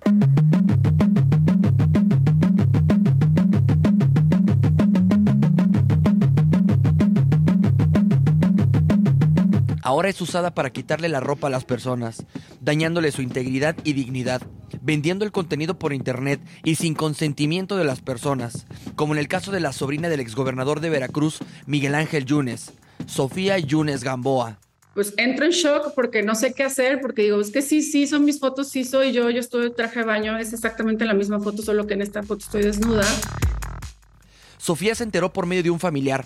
Le comentó que sus fotos estaban circulando en un grupo llamado Fans de Sofía en todo Veracruz. Ahí es la primera vez que yo veo algo así y no entiendo de qué manera sucede, ¿no? Yo soy, yo soy integrante de un instituto político y le hago saber a mi este, coordinadora de mujeres y a mi coordinador estatal eh, ese tema y es ahí donde empezamos eh, eh, pues a querer trabajar sobre una denuncia, ¿no?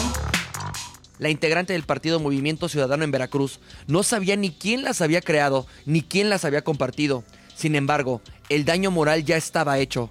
Sofía Yunes tenía miedo de denunciar por las críticas de quienes le han descalificado desde hace seis años, pero las fotos volvieron a salir a la luz hace unos días. Hace un par de semanas eh, esas fotos empiezan a circular en muchísimos grupos de WhatsApp en todo el país. Me empiezan a hablar de Sonora, me hablan de Durango, me hablan de Baja California, me hablan de, de Quintana Roo. Entonces se empieza a salir de control y es cuando digo, tengo que hacer una denuncia. Cuando denunció ante el Ministerio Público el delito de violencia de género con inteligencia artificial no estaba tipificado. Solo se puede penalizar por violación a la intimidad sexual. Se presenta así porque en el Código Penal de Veracruz no está, no está tipificado como, como un delito el tema de la inteligencia artificial. Sofía Yunes y su defensa ya comenzaron las investigaciones para dar con los responsables del robo de identidad de sus imágenes y con las que incluso crearon una cuenta de OnlyFans. El colectivo feminista Brujas del Mar alertó de esta práctica. Su vocera expuso los riesgos que podría tener el mal uso de esta tecnología. Eh, y a lo mejor va a sonar exagerado, pero yo, yo no lo creo así, como una nueva modalidad de trata virtual, porque a final de cuentas está habiendo una captación de la imagen en contra de la voluntad de la persona eh, con fines de monetizarlo. Sofía, con la ayuda de Movimiento Ciudadano, comenzará a trabajar para presentar una iniciativa a nivel federal para tipificar en la ley como delito el mal uso de la inteligencia artificial. Que la inteligencia artificial se crea eh, con, fin- con, con fines para beneficios, ¿no? Y que se está mal utilizando. Entonces, solo no es sancionarla, sino regularla. Sin embargo, el camino a la justicia está obstaculizado. El Senado tiene atoradas 24 iniciativas sobre delitos cibernéticos desde hace al menos un año. El Consejo Ciudadano para Seguridad y Justicia de la Ciudad de México está planteando que se integre una sola iniciativa de ley para atender estos casos. No es un tema de mayor legislación, es un tema de cumplir con la ley que está. Por ejemplo, hay 24 iniciativas de ciberdelitos, entre los cuales puede estar este. Entonces la pregunta es, ¿se pueden poner de acuerdo los diputados para que haya una sola que integre todos los elementos? México sería el primer país en regular la inteligencia artificial y cumpliría con la petición de los creadores de la inteligencia artificial de no regularla. Puede salir muy mal. que están afectando a- no solo a mí, están afectando a mi familia. Soy mamá de un niño de, casi 13 años que ya tiene acceso a redes sociales. Este, soy la, la hija de una mujer que ha estado sumamente preocupada por este tipo de violencia. Para me lo dijo Adela, Jonathan Padilla.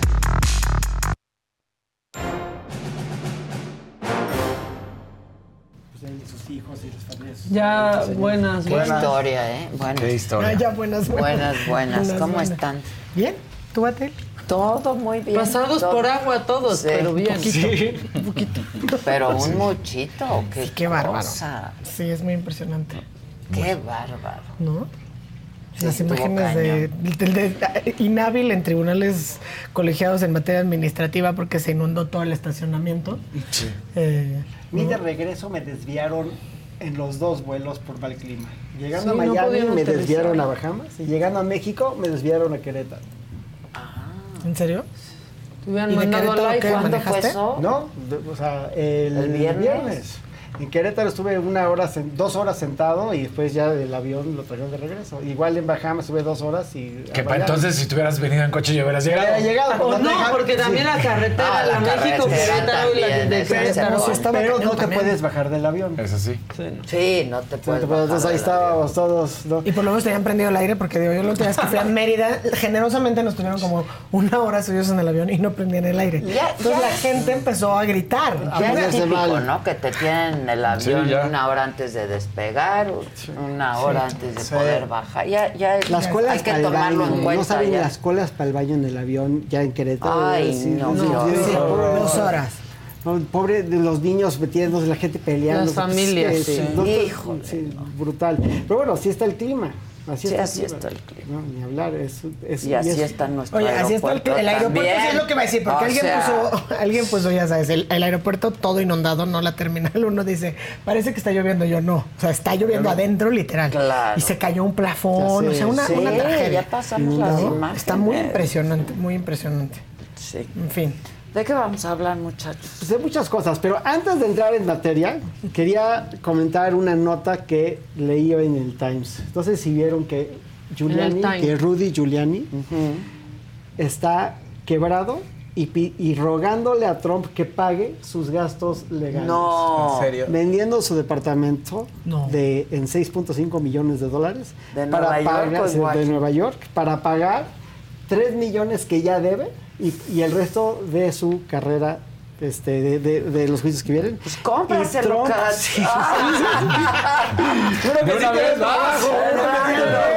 Y que no le pagó Trump ni los honorarios de vengados por su trabajo, porque no ganó ningún juicio, y que no le está pagando los gastos legales, que el hijo fue ella a rogar, que ella fue con su abogado a rogar, pero es esta figura, digo, se me parece trágico, esta figura Claro, que fue. Cuando lo trajo Ebrard, ¿quién, ¿quién lo trajo? Fue Ebrard, llegó a tener Tolerancia decenas- cero era, ¿te Sí, acuerdas su mote cuando era el mayor Lo hizo increíble. Llegó a tener Nueva York. Llegó a tener decenas de millones de dólares. Pero es que los dilapidó. En su divorcio, y su último divorcio le costó muchísimo dinero, que fue en esta época de que estaba representando a Trump. Su Ah, último ajá, divorcio, ajá. porque dicen que casarse es de ricos, pero divorciarse es de millonarios, ¿no? Y si se te ocurre tener un par de divorcios, Claro. Este, de, de hecho, el otro día estaba hablando con un financial advisor y me decía que el mejor consejo para no perder una fortuna era no divorciarse. ah, sí, claro. Que ese es el más sensato de los Y consejos. para eso es mejor no casarse. Exacto. Síganme exacto. para más consejos en los martes. Ah, Exacto. Martes de Síganme consejo. para más consejos. No se casen. Después, siendo socio de un despacho que tiene presencia en México, se llama Greenberg Traurig, uno de los despachos más grandes del mundo, lo corrieron en medio de la defensa de Trump, de la defensa de Trump, que no era para ellos. Pero lo corrieron sin lana. Bueno, o sea, le dijeron ya vete, ¿no? Y yo creo que llegó un arreglo y se fue del despacho. Y pues hoy está el alcalde de América, esta figura heroica, este gran, gran, gran personaje. Que salvó Nueva York. Sí, bueno, se supone que había salvado Nueva Metió York. a la cárcel a los gangsters Sí, en claro, los 80 claro. Y logró que hubiera este, La no, esta mafia, seguridad la para mafia. la cotidianidad, o sea, para que te pudieras subir al metro, para que la calle. Claro. O sea, Limpió la calle 42. Sí. ¿No? Sí, y bueno, limpió Nueva York. Sí. Quiere- sí, sí, hizo de Nueva York el, el, pues, las raíces más, Más rentables del mundo, más ¿no? rentables, sí. Pues hoy está en la ignominia. Lo, lo regañó un juez porque no tuvo dinero para pagarle a un proveedor para entregar unos datos que le pidieron en Discovery, en el caso de Georgia, tengo entendido. Y hoy está rogando de rodillas a su ex cliente Trump que le pague sus Legal sus fees. gastos, Pues sí. sus gastos legales. No, ¿y Trump se los pagará? Yo Dice no. que le mandó 300 mil dólares, 340 mil dólares. Nada. Que ya le pagó, que no es nada, pero o sea, y aparte me hace pensar en una cosa, qué tonto Trump, porque si se te voltea Giuliani, pues ya se Pues acabó el juicio, todo, ya se te acabó el juicio, ¿no? acabó. Es muy fácil. ¿Y se acuerdan de su último escándalo en la película de Sasha, Bar- de Ajá, de Baron sí. Cohen, que es el actor? Le pusieron cámaras escondidas en un hotel en donde iba a entrevistar a una chava para que trabajara con él y la chava se empieza como a desvestir y así y él cayó. Y ahí se ve en la cama y como un viejito rabo verde quitándose la camisa, o sea, horrible. Caricatura de lo que fue. Decrépito. Decrépito. Qué horror. Sí. Qué horror. Qué horrible. Pues No hay que acabar chisme. así, entonces hay que seguir chingando. Hay que tomar buenas decisiones Hay en que la vida, tomar- hay que tomar buenas decisiones. Esa es la- esa es Y la háganme caso, por favor. Sí, sí. Y entramos en materia, en Venga. los amparos y controles constitucionales. Pues obviamente vamos a... oye, Ahora sí que de cara a la semana que entra, que ya se reanuda o inicia el ciclo escolar 2023-2024 con nuestras niñas, niños y adolescentes en este país Los libros y la enorme controversia que hemos venido dando seguimiento aquí, ¿no? Que ustedes puntualmente han entrevistado y han dado seguimiento, pues el tema de los libros de texto. Y justamente porque hoy amanecemos con esta noticia de que el día de ayer se concede una nueva suspensión en otra controversia constitucional que fue la que promovió eh, ahora el gobierno de Coahuila. ¿No? Y donde, por lo menos en esas dos entidades, ¿no? Chihuahua y Coahuila, Coahuila. no se entregarán los libros de texto gratuito, lo cual no quiere decir que las niñas y niñas no, no vayan a tener libros de texto. No, porque formalmente los libros de texto se entregan, digamos, a las infancias, ¿no? A los niños y niñas, eh, eh, pues en, cuando ¿Cuándo empieza en? el ciclo escolar. Seguramente, bueno, las- uno pensaría, porque a yo las no sé, escuelas a se las escuelas se entregan. antes, ¿no? No, yo no, no sé, no me consta porque hay fotos donde estaban todavía embodegados Sí, y sí. creo que la impresión apenas terminó, entonces estas cosas.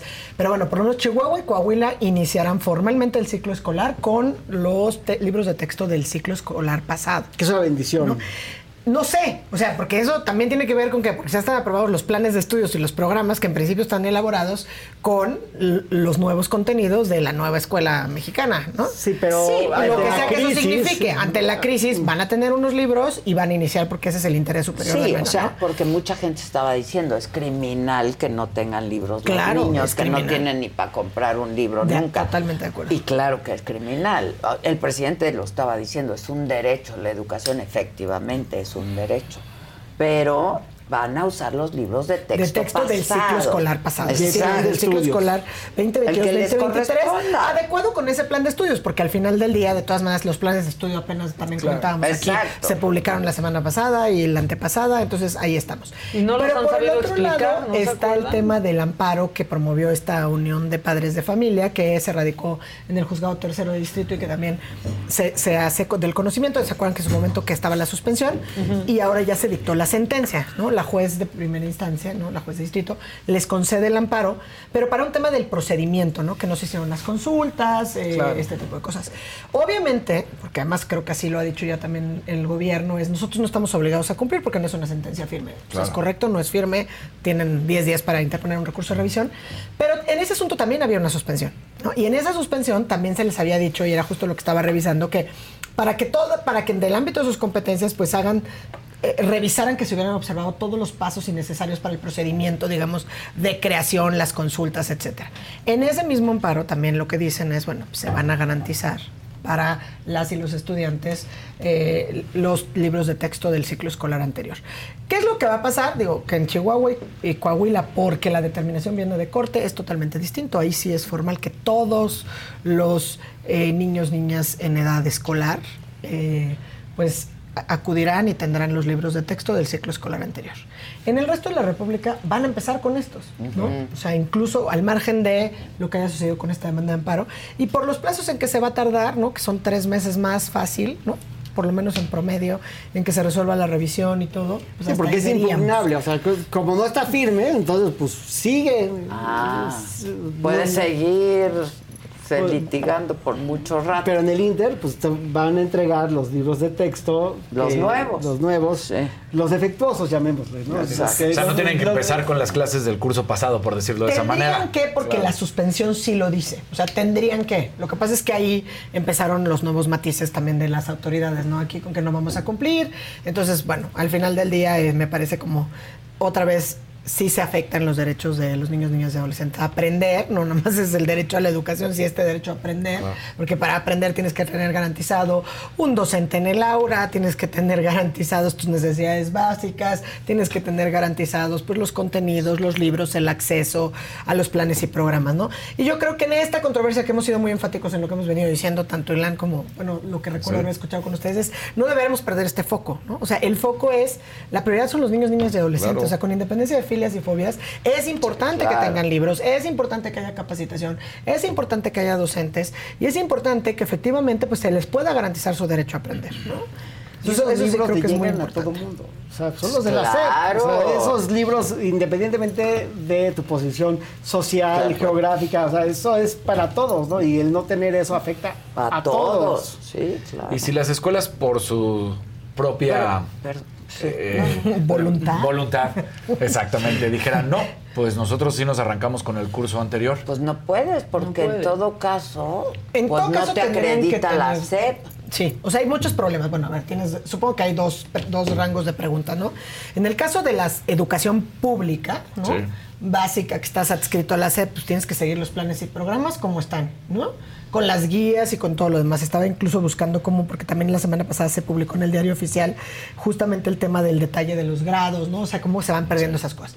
El otro caso tiene que ver con las, educa- las eh, escuelas privadas que están con reconocimiento, ¿no? Por la Secretaría de Educación. Pública o, o incorporadas a la Secretaría de Educación Pública, donde pueden o volverse optativos, ¿no? Donde a veces sirven de complemento para la educación, pero es una lógica distinta. Y también habíamos dicho que hay ciertas entidades de la República que lo que han dicho es, nosotros vamos a entregar los libros, me acuerdo perfecto de la entrevista al secretario de Educación de Guanajuato, por ejemplo. ¿Se lo acuerdan que aquí lo entrevistaron? Y entonces él decía, nosotros vamos a entregar los libros siempre en apego a la legalidad. Y como que le daba muchas vueltas porque se mantenía en la respuesta. ¿Qué quiere decir con eso? Lo que yo entendí de su respuesta es, si subsiste esta suspensión, por ejemplo, la de la Unión de Padres de Familia, Pues no podemos en- entregar nosotros no podemos libros. entregarlos. Vamos a empezar. Entonces, mi lectura es, en ese estado existe la posibilidad y esa posibilidad cabría para las escuelas. Que digamos, digan, yo tengo conocimiento de esta de esta sentencia, de esta resolución, Sí. con independencia de que la Secretaría de Educación Pública me haya mandado, yo también puedo obligar a que como no está todo esto acreditado, empiezo con los ciclo- libros de texto del ciclo anterior.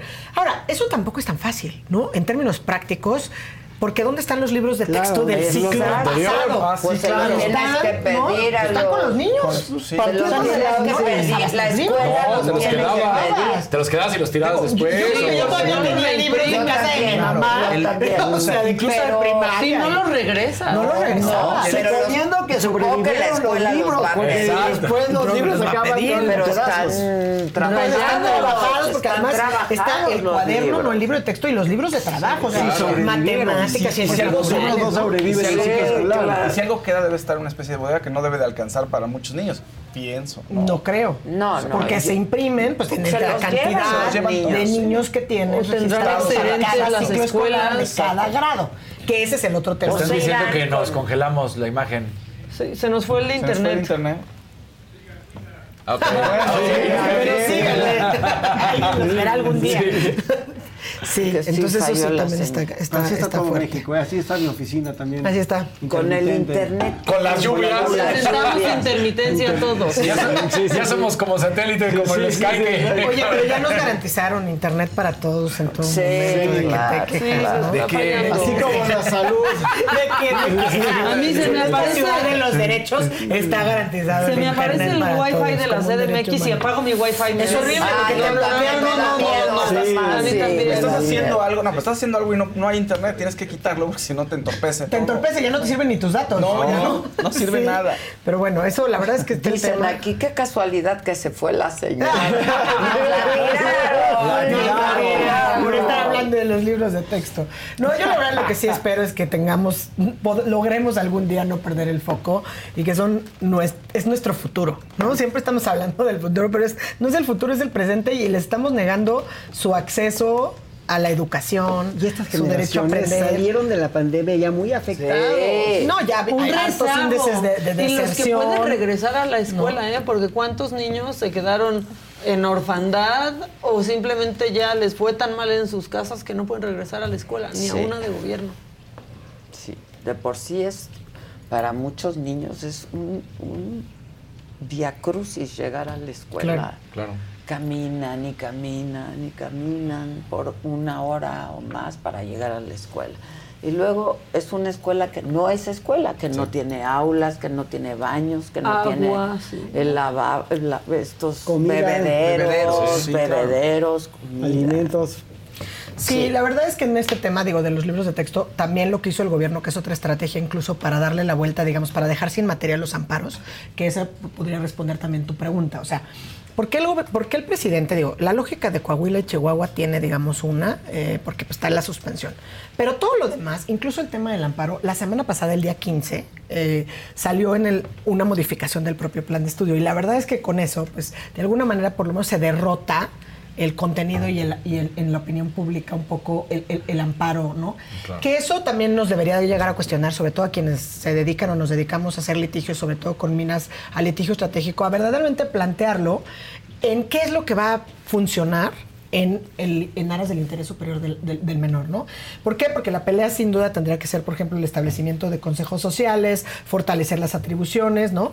Y eso pues va a empezar hasta cuándo. La verdad, ya tendríamos que pensar en un ciclo sexenal de cara al 24, ¿no? Pero sí tendríamos que a lo, a lo mejor sumar voces acreditadas que efectivamente estén preocupadas por las infancias y que efectivamente estén preocupados, pues no por los contenidos en cuanto a temas nada más de polarización, de que si es ideológico, ¿no? Un poco en serio hacer la chamba y decir, bueno, cómo queremos formar a nuestros a nuestras mexicanas y mexicanos en términos de educación básica. Ahora, ¿no? yo sí le veo un problema, vamos, hay un problema de origen desde que no se hizo el procedimiento adecuado para hacer Las los consultas. libros, ¿no? Las consultas, Sí, no, sin pruebas piloto, este, y que además todo está bajo siete llaves, ¿no? Todo Desde lo la titularidad de la secretaría, que está en manos de una persona que no tiene experiencia Eh, eh, en la materia. exacto. ¿no? Y que tiene es- tres minutos al frente de la secretaría, sí, ¿no? Eso, eso yo creo que es un problema grave. Pero el, el verdadero problema, ya viendo la situación en la que estamos, es que lo fácil sería imprimir de nuevo los libros de textos del ciclo anterior, regresar estos y trabajar con lo que tienes porque el ciclo escolar ya empezó. Claro, ¿no? porque si no, además no te acredita el grado la SEP. O sea, esa es la preocupación Sí, claro. también. Sí, claro, Porque claro. si te vas con los libros de texto, Anterior. con todo el programa del ciclo anterior, ¿no? Pues ya puede pasar que la Secretaría de Educación Exacto. Pública no te acredite el es- grado. es que ahí se- yo siempre digo, el O problema sea- nunca es el problema. El problema es nuestra reacción al problema. Exacto. Entonces, ahora el problema se va a convertir en quién puede más. En si voy a imponer mi Exacto. voluntad Claro, y va a ser este o va a ser el anterior. Y ya el problema original que es ¿Qué van a aprender los niños? Exacto, ya se ya se convierte, olvidó, ya, dicen, no. ya es lo de menos. Ya es lo de menos. Cuando tiene que ser lo único que importe. Pues de eso se trata, ¿no? Pues de eso Entonces, se trata. en el fondo, la solución más práctica, que si hay tanta resistencia a este producto, que ya ni siquiera lo voy a calificar de eficiente o deficiente, Sí, o sí, mínimo, pues cuestionado. Si hay tanto problema, entonces, pues dale para atrás, imprime los anteriores. Si te da tiempo de llegar, aunque sea tarde, con ese- al costo que sea, que es mucho mejor entregar algo para que se vean los niños a que no les entregues nada y no aprendan, porque entonces sí hay generaciones perdidas. Perdidas. Y, ese, y no hay nada más caro para México que eso. Eso es lo más caro, ¿no? Lo más caro es que los niños vayan a la escuela a no aprender. Claro. Sin duda. Sin duda. La verdad es que sí. Hombre, pues gracias. Qué Este, esperanza para Marte pues sí. nos han dejado. Sí, de mentadas de, De madre. Ya mentadas. mentadas Madres de de madre. madre. Sí. Sí. Pero, Pero bueno. no tendría que ser así. Este, No. este, insisto, el problema es de origen, desde la concepción, cuál es el programa. Claro. Este, a qué quieres llegar, ¿no? Este, a quién consultaste, a maestros, a padres de familia, a expertos. Los propios en- gobiernos estatales, la ciudadanía, los expertos, los contenidos, ¿no? O sea, sí, claramente. Se hicieron o no pruebas piloto con los nuevos libros, o sea, y luego también pues tienes a la ultraderecha espantada por el contenido, ¿no? Sí, sí, sí. Que era sea, lo, lo más rescatable de los los- libros. sí. Lo más rescatable de los libros, sin duda alguna. Entonces, pues también eso, agrégale, Que, que- que ese es justo el, el tema, o sea, como que a mí me parece que un poco el pataleo, o sea, y está súper mal porque no, porque se violentan todas las normas, ¿no? Pero de repente cuando se pierde la sustancia, ¿por qué? Porque justamente pues viene la ultraderecha o vienen los antiderechos suben. y se Sí. suben y se apoderan de una lucha que es legítima, pero se olvidan de quienes son el foco o deben ser el foco de atención, que son precisamente, como dice Ilan, los niños, las niñas y los adolescentes en este país. Sí, como siempre que ¿no? se politiza que justamente se va politizando el tema de la educación, porque además como siempre, van tarde, ¿no? Así como cuando estábamos hablando, oye, es que ahorita estamos preocupadísimos porque desaparecieron las estancias infantiles y no alzaron la voz con el recorte del 50% y no alzaron la voz con el recorte del 100%. Y ya después estaban preocupados. Igual que los programas de escuelas de tiempo completo, cuando hubo gente que sí, todo el tiempo estuvimos alzando la voz en las afectaciones que esto genera. Claro. En el caso, empezaron a, a- o sea, se dio la reforma educativa desde el principio del sexenio. O sea, la primera reforma que se dio, porque fue al revés, porque era la promesa de campaña, era el tema educativo. Y eso ¿Qué? traía aparejado una nueva escuela mexicana, traía aparejado la reducción de planes de estudio, pero entonces empiezan con estos pataleos. Es que van a desaparecer los grados escolares. A ver, ¿qué creen que Claro. pasa en la Sierra de Oaxaca? Lo hemos dicho. Claro. No estoy comparándome con Finlandia. O sea, Sí, ¿qué creen que pasa en la Sierra de Oaxaca? Claro, los o sea, de hay grados escolares. con los de Es una comunidad de 100 personas donde tus educandos Claro. tienen entre Claro. 5 y 15. Exacto. Todos van a un mismo salón. Ya hacen magia. ¿No? Y hacen Ya magia. Y esos los docentes maestros, de verdad. A quienes tendríamos Maestros que estarles y reconociendo su trabajo. hacen magia. Hacen magia. Hacen magia sin recursos, sin agua, sin instalaciones. Sin ¿no? nada, hombre. Y eso es ahí donde Ellos son que amor a la poniendo. profesión. Sí, ¿no? Y ahí es, Es donde la tendríamos que estar poniendo la vocación. energía. Claro. ¿no? Esa es la vocación de un Y maestro. quienes se dedican y que son expertos a darle seguimiento, por ejemplo, a los temas educativos, muchas veces decían, cuando, sobre todo cuando empezaron a surgir los pataleos de la Unión de Padres y, y estos grupos, era, "Ay, no hay que perder el foco. O sea, la- a ver, la consulta no es lo más relevante, ¿por qué no le apostamos al consejo? ¿Por qué no estamos pensando en cómo vamos a capacitar al, al- al profesorado? ¿no?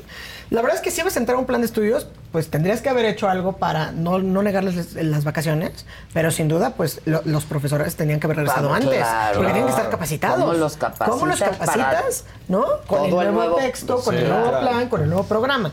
Entonces, ojalá que esto, pues lo que, lo que, lo que resulte de esto al final del día, pues no genere más afectaciones a, a- a nuestros niños, niñas y adolescentes. por sí. Que ya de por sí. Y que por lo menos Es tengan garantizado su derecho a aprender con libros o sin, o sea, malos, pero por lo menos que tengan libros, ¿no? Claro. La verdad es que no puede ser privilegio de pocos Claro. tener un, un libro de texto. Sí, aunque yo le tengo mucha fe a los maestros, porque hay maestros que llevan ahí 15 o 20 años que con libro o sin libro van a dar su clase. Sí, que Claro, como ¿no? dice Daniel, pues son, son la- los verdaderos héroes, ¿no? Y las heroínas, porque justamente tienen esta convicción y esta vocación lo de servicio hacer. para la formación. Porque al final, el libro de texto es una guía, o sea, el libro de texto, ni- no, lo que cuenta es también cómo, cómo te Sí. transmiten el conocimiento. Claro. Y cómo te involucran en el proceso de aprender. Claro. Y te contagian del Sí, o sea, porque ese es el punto. No nada más es tu conocimiento. derecho a la educación como un, ¿no? Como, como esto bonito, ¿no? O sea, es tu derecho a aprender. Porque, porque la conocimiento educación te puede educar te de mil da. maneras. Pero ¿cómo aprendes? Y esas son las herramientas que te da un docente en el aula. Y eso es lo que tendríamos que estar, por eso y, eso, también y a esos reconociendo son lo a los que recordamos. Para esos son los que siempre, toda la vida. Sí. Así es. Y lo más importante que uno tiene que aprender es aprender a aprender, que es lo más difícil. Es lo que yo decía, Sí. que te contagien de esta cosa de, de querer aprender y de querer tener Esta sed, conocimiento. ¿no? Esta sed de conocimiento. Sí, así Bueno, es. pues gracias. Nos vemos el próximo martes. gracias. Gracias, bienvenido. Qué Gracias. bonita que regresas de tu vacación. Gracias, No, soy feliz de estar aquí con ustedes. ¿Y no le vas a decir nada de su color? Se fue al Sí, sol y míralo. Te digo- digo algo, si Él me, si me la camisa, verías la diferencia entre mi cabeza. Te he visto, te he visto. Sí, verías lo bronceado que estoy, viene. bron- estoy bronceado. De hecho, hoy que me estaba poniendo crema en la mañana, dije, ojalá, no pierda mi bronceado. Dijiste que bárbaro, que sí lo pensaste, pero- Te lo prometo, te digo, uy, ojalá no pierda mi bronceado. Se te perdió de la salida. Procura Sí, 15 sí. minutos diarios al sol para que que- la vitamina. exacto. Bueno, muchas gracias. Gracias a todos mi equipo, muchas gracias. Y a todos ustedes, muchísimas gracias. Yo les pido que me acompañen esta noche en punto de las 7, solo con Adela. La entrevista es con Paola Durante. Eh, siguiendo pues esta serie de entrevistas que hemos hecho a partir del documental. ¿Ya lo vieron? El show de Paco Stanley. Llevo un capítulo. No, velo, acabo. velo. Es que acabé la narcosatánica que me recomendaron Ah, aquí en este buena, espacio. está Está buena. Está muy buena. Pero es un muy buen capítulo, desde el primero te engancha, el show. Sí, Sí, no, es tengan muy es que buen no- No documental. descargado la plataforma correcta. ya aquí las confesiones públicas. Ah, yo, yo también, yo Por no eso no, y con la no, casa no, de los no, famosos. sí. Yo te la paso Ah, ¿vieron la también. casa de los No, famosos? no, no. Yo sí la verdad no Yo la no sé vi. ni lo que es. Ah, No, yo sí sé lo que es, pero no, Big no. Brother Sí. versión ¿Qué crees? 2020. Me gustó Johnny Football. Ah, sí, ay, pues está buenísima la Bueno. serie. Buenísima, buenísima. La serie de Sí, sí, sí, de de Mansell. Netflix. Bueno, ¿En serio? la voy a Sí, ver. Eh, Heisman. este, Todos. Ah, voy a ver. Me Yo sí les hice caso de su recomendación de la narcosatánica. Sí, ¿y qué Eh, tal, Qué eh? buena está. No te Qué buena está, Football, vas a ver. Qué Está buenísima. Oigan, y hablando de temas, porque mi época favorita del año es septiembre, que empieza el americano. Yo de septiembre Y a es febrero, ya es tu cumpleaños. Y los por favor. de Sí, sí, más importantes de todo el mes. Exacto. Han de estar muy contentos de sus 49 que van a arrancar la temporada muy bien. Muy bien. Digo, se ganó ahí eh, 21-20 contra Bon- Broncos, como pero penitas, como penitas. Pero está bien. Brock Purdy está sano, lo cual es muy buena noticia. Muy bien. Bueno, y en recomendaciones vean 80s for Brady. Es una tontería, pero Ah, está yo la vi, está buenísima, la amé, Está la divertida. O sea, Lily Tomlin. Sally Field, Sí, Rita ¿no? Moreno, Es Jane Fonda, team juntas, juntas. están increíbles. ¿Cómo se llama? 80 for 80 for Brady. 80 for Es Brady. una joya. ¿Dónde está? En Está- Netflix, ¿no? No, no está en Netflix, No, no está Netflix. en Amazon, Prime. ¿no? yo que rentar. iTunes Y vean Late Night con Emma. Thompson. ¿Ya Esa la voy- vieron? no, Late esa la veo. ah. Está buena. Pero 80 véanla. for Brady. Eh, 80 for Brady. Te va a Está vas a- divertido. Sí. Vas a traer... Sí. ¿Cuál es la Late que? Late Late Night. Night. Late. Night. Con Emma. Thompson, que me encanta. Sí, es lo máximo. ¿Me va a causar algo? Está en Paramount.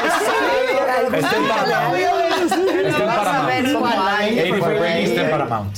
Entonces, Paramount, bueno, luego dicen cómo acabar de ver la del Paramount. show, tengo, ¿no? Me- sí tengo Paramount, ¿verdad? Sí tenemos. Todos tenemos Paramount. Yo te Paramount de para tener Solo porque me Sí, yo lo se los Sí, porque paso. ya tengo entre Paramount, Hulu, bueno. Sí, es la renta de un chamaco en kinder, ¿eh? Sí. Ya a tengo regresar tres. a lo mismo. Van a hacer un bundle ya de streaming en Exacto, vez de ya. bundle de Que nos van a- canales. cable- de cablevisión. Exacto. Eso hace un poco Amazon Prime. Sí, Sí. eso Sí. Ahí los Bueno, gracias, gracias. Los Gracias. espero esta noche, 7 de la noche, mañana 9 en punto. Aquí estaremos, me lo dijo Adela. Gracias.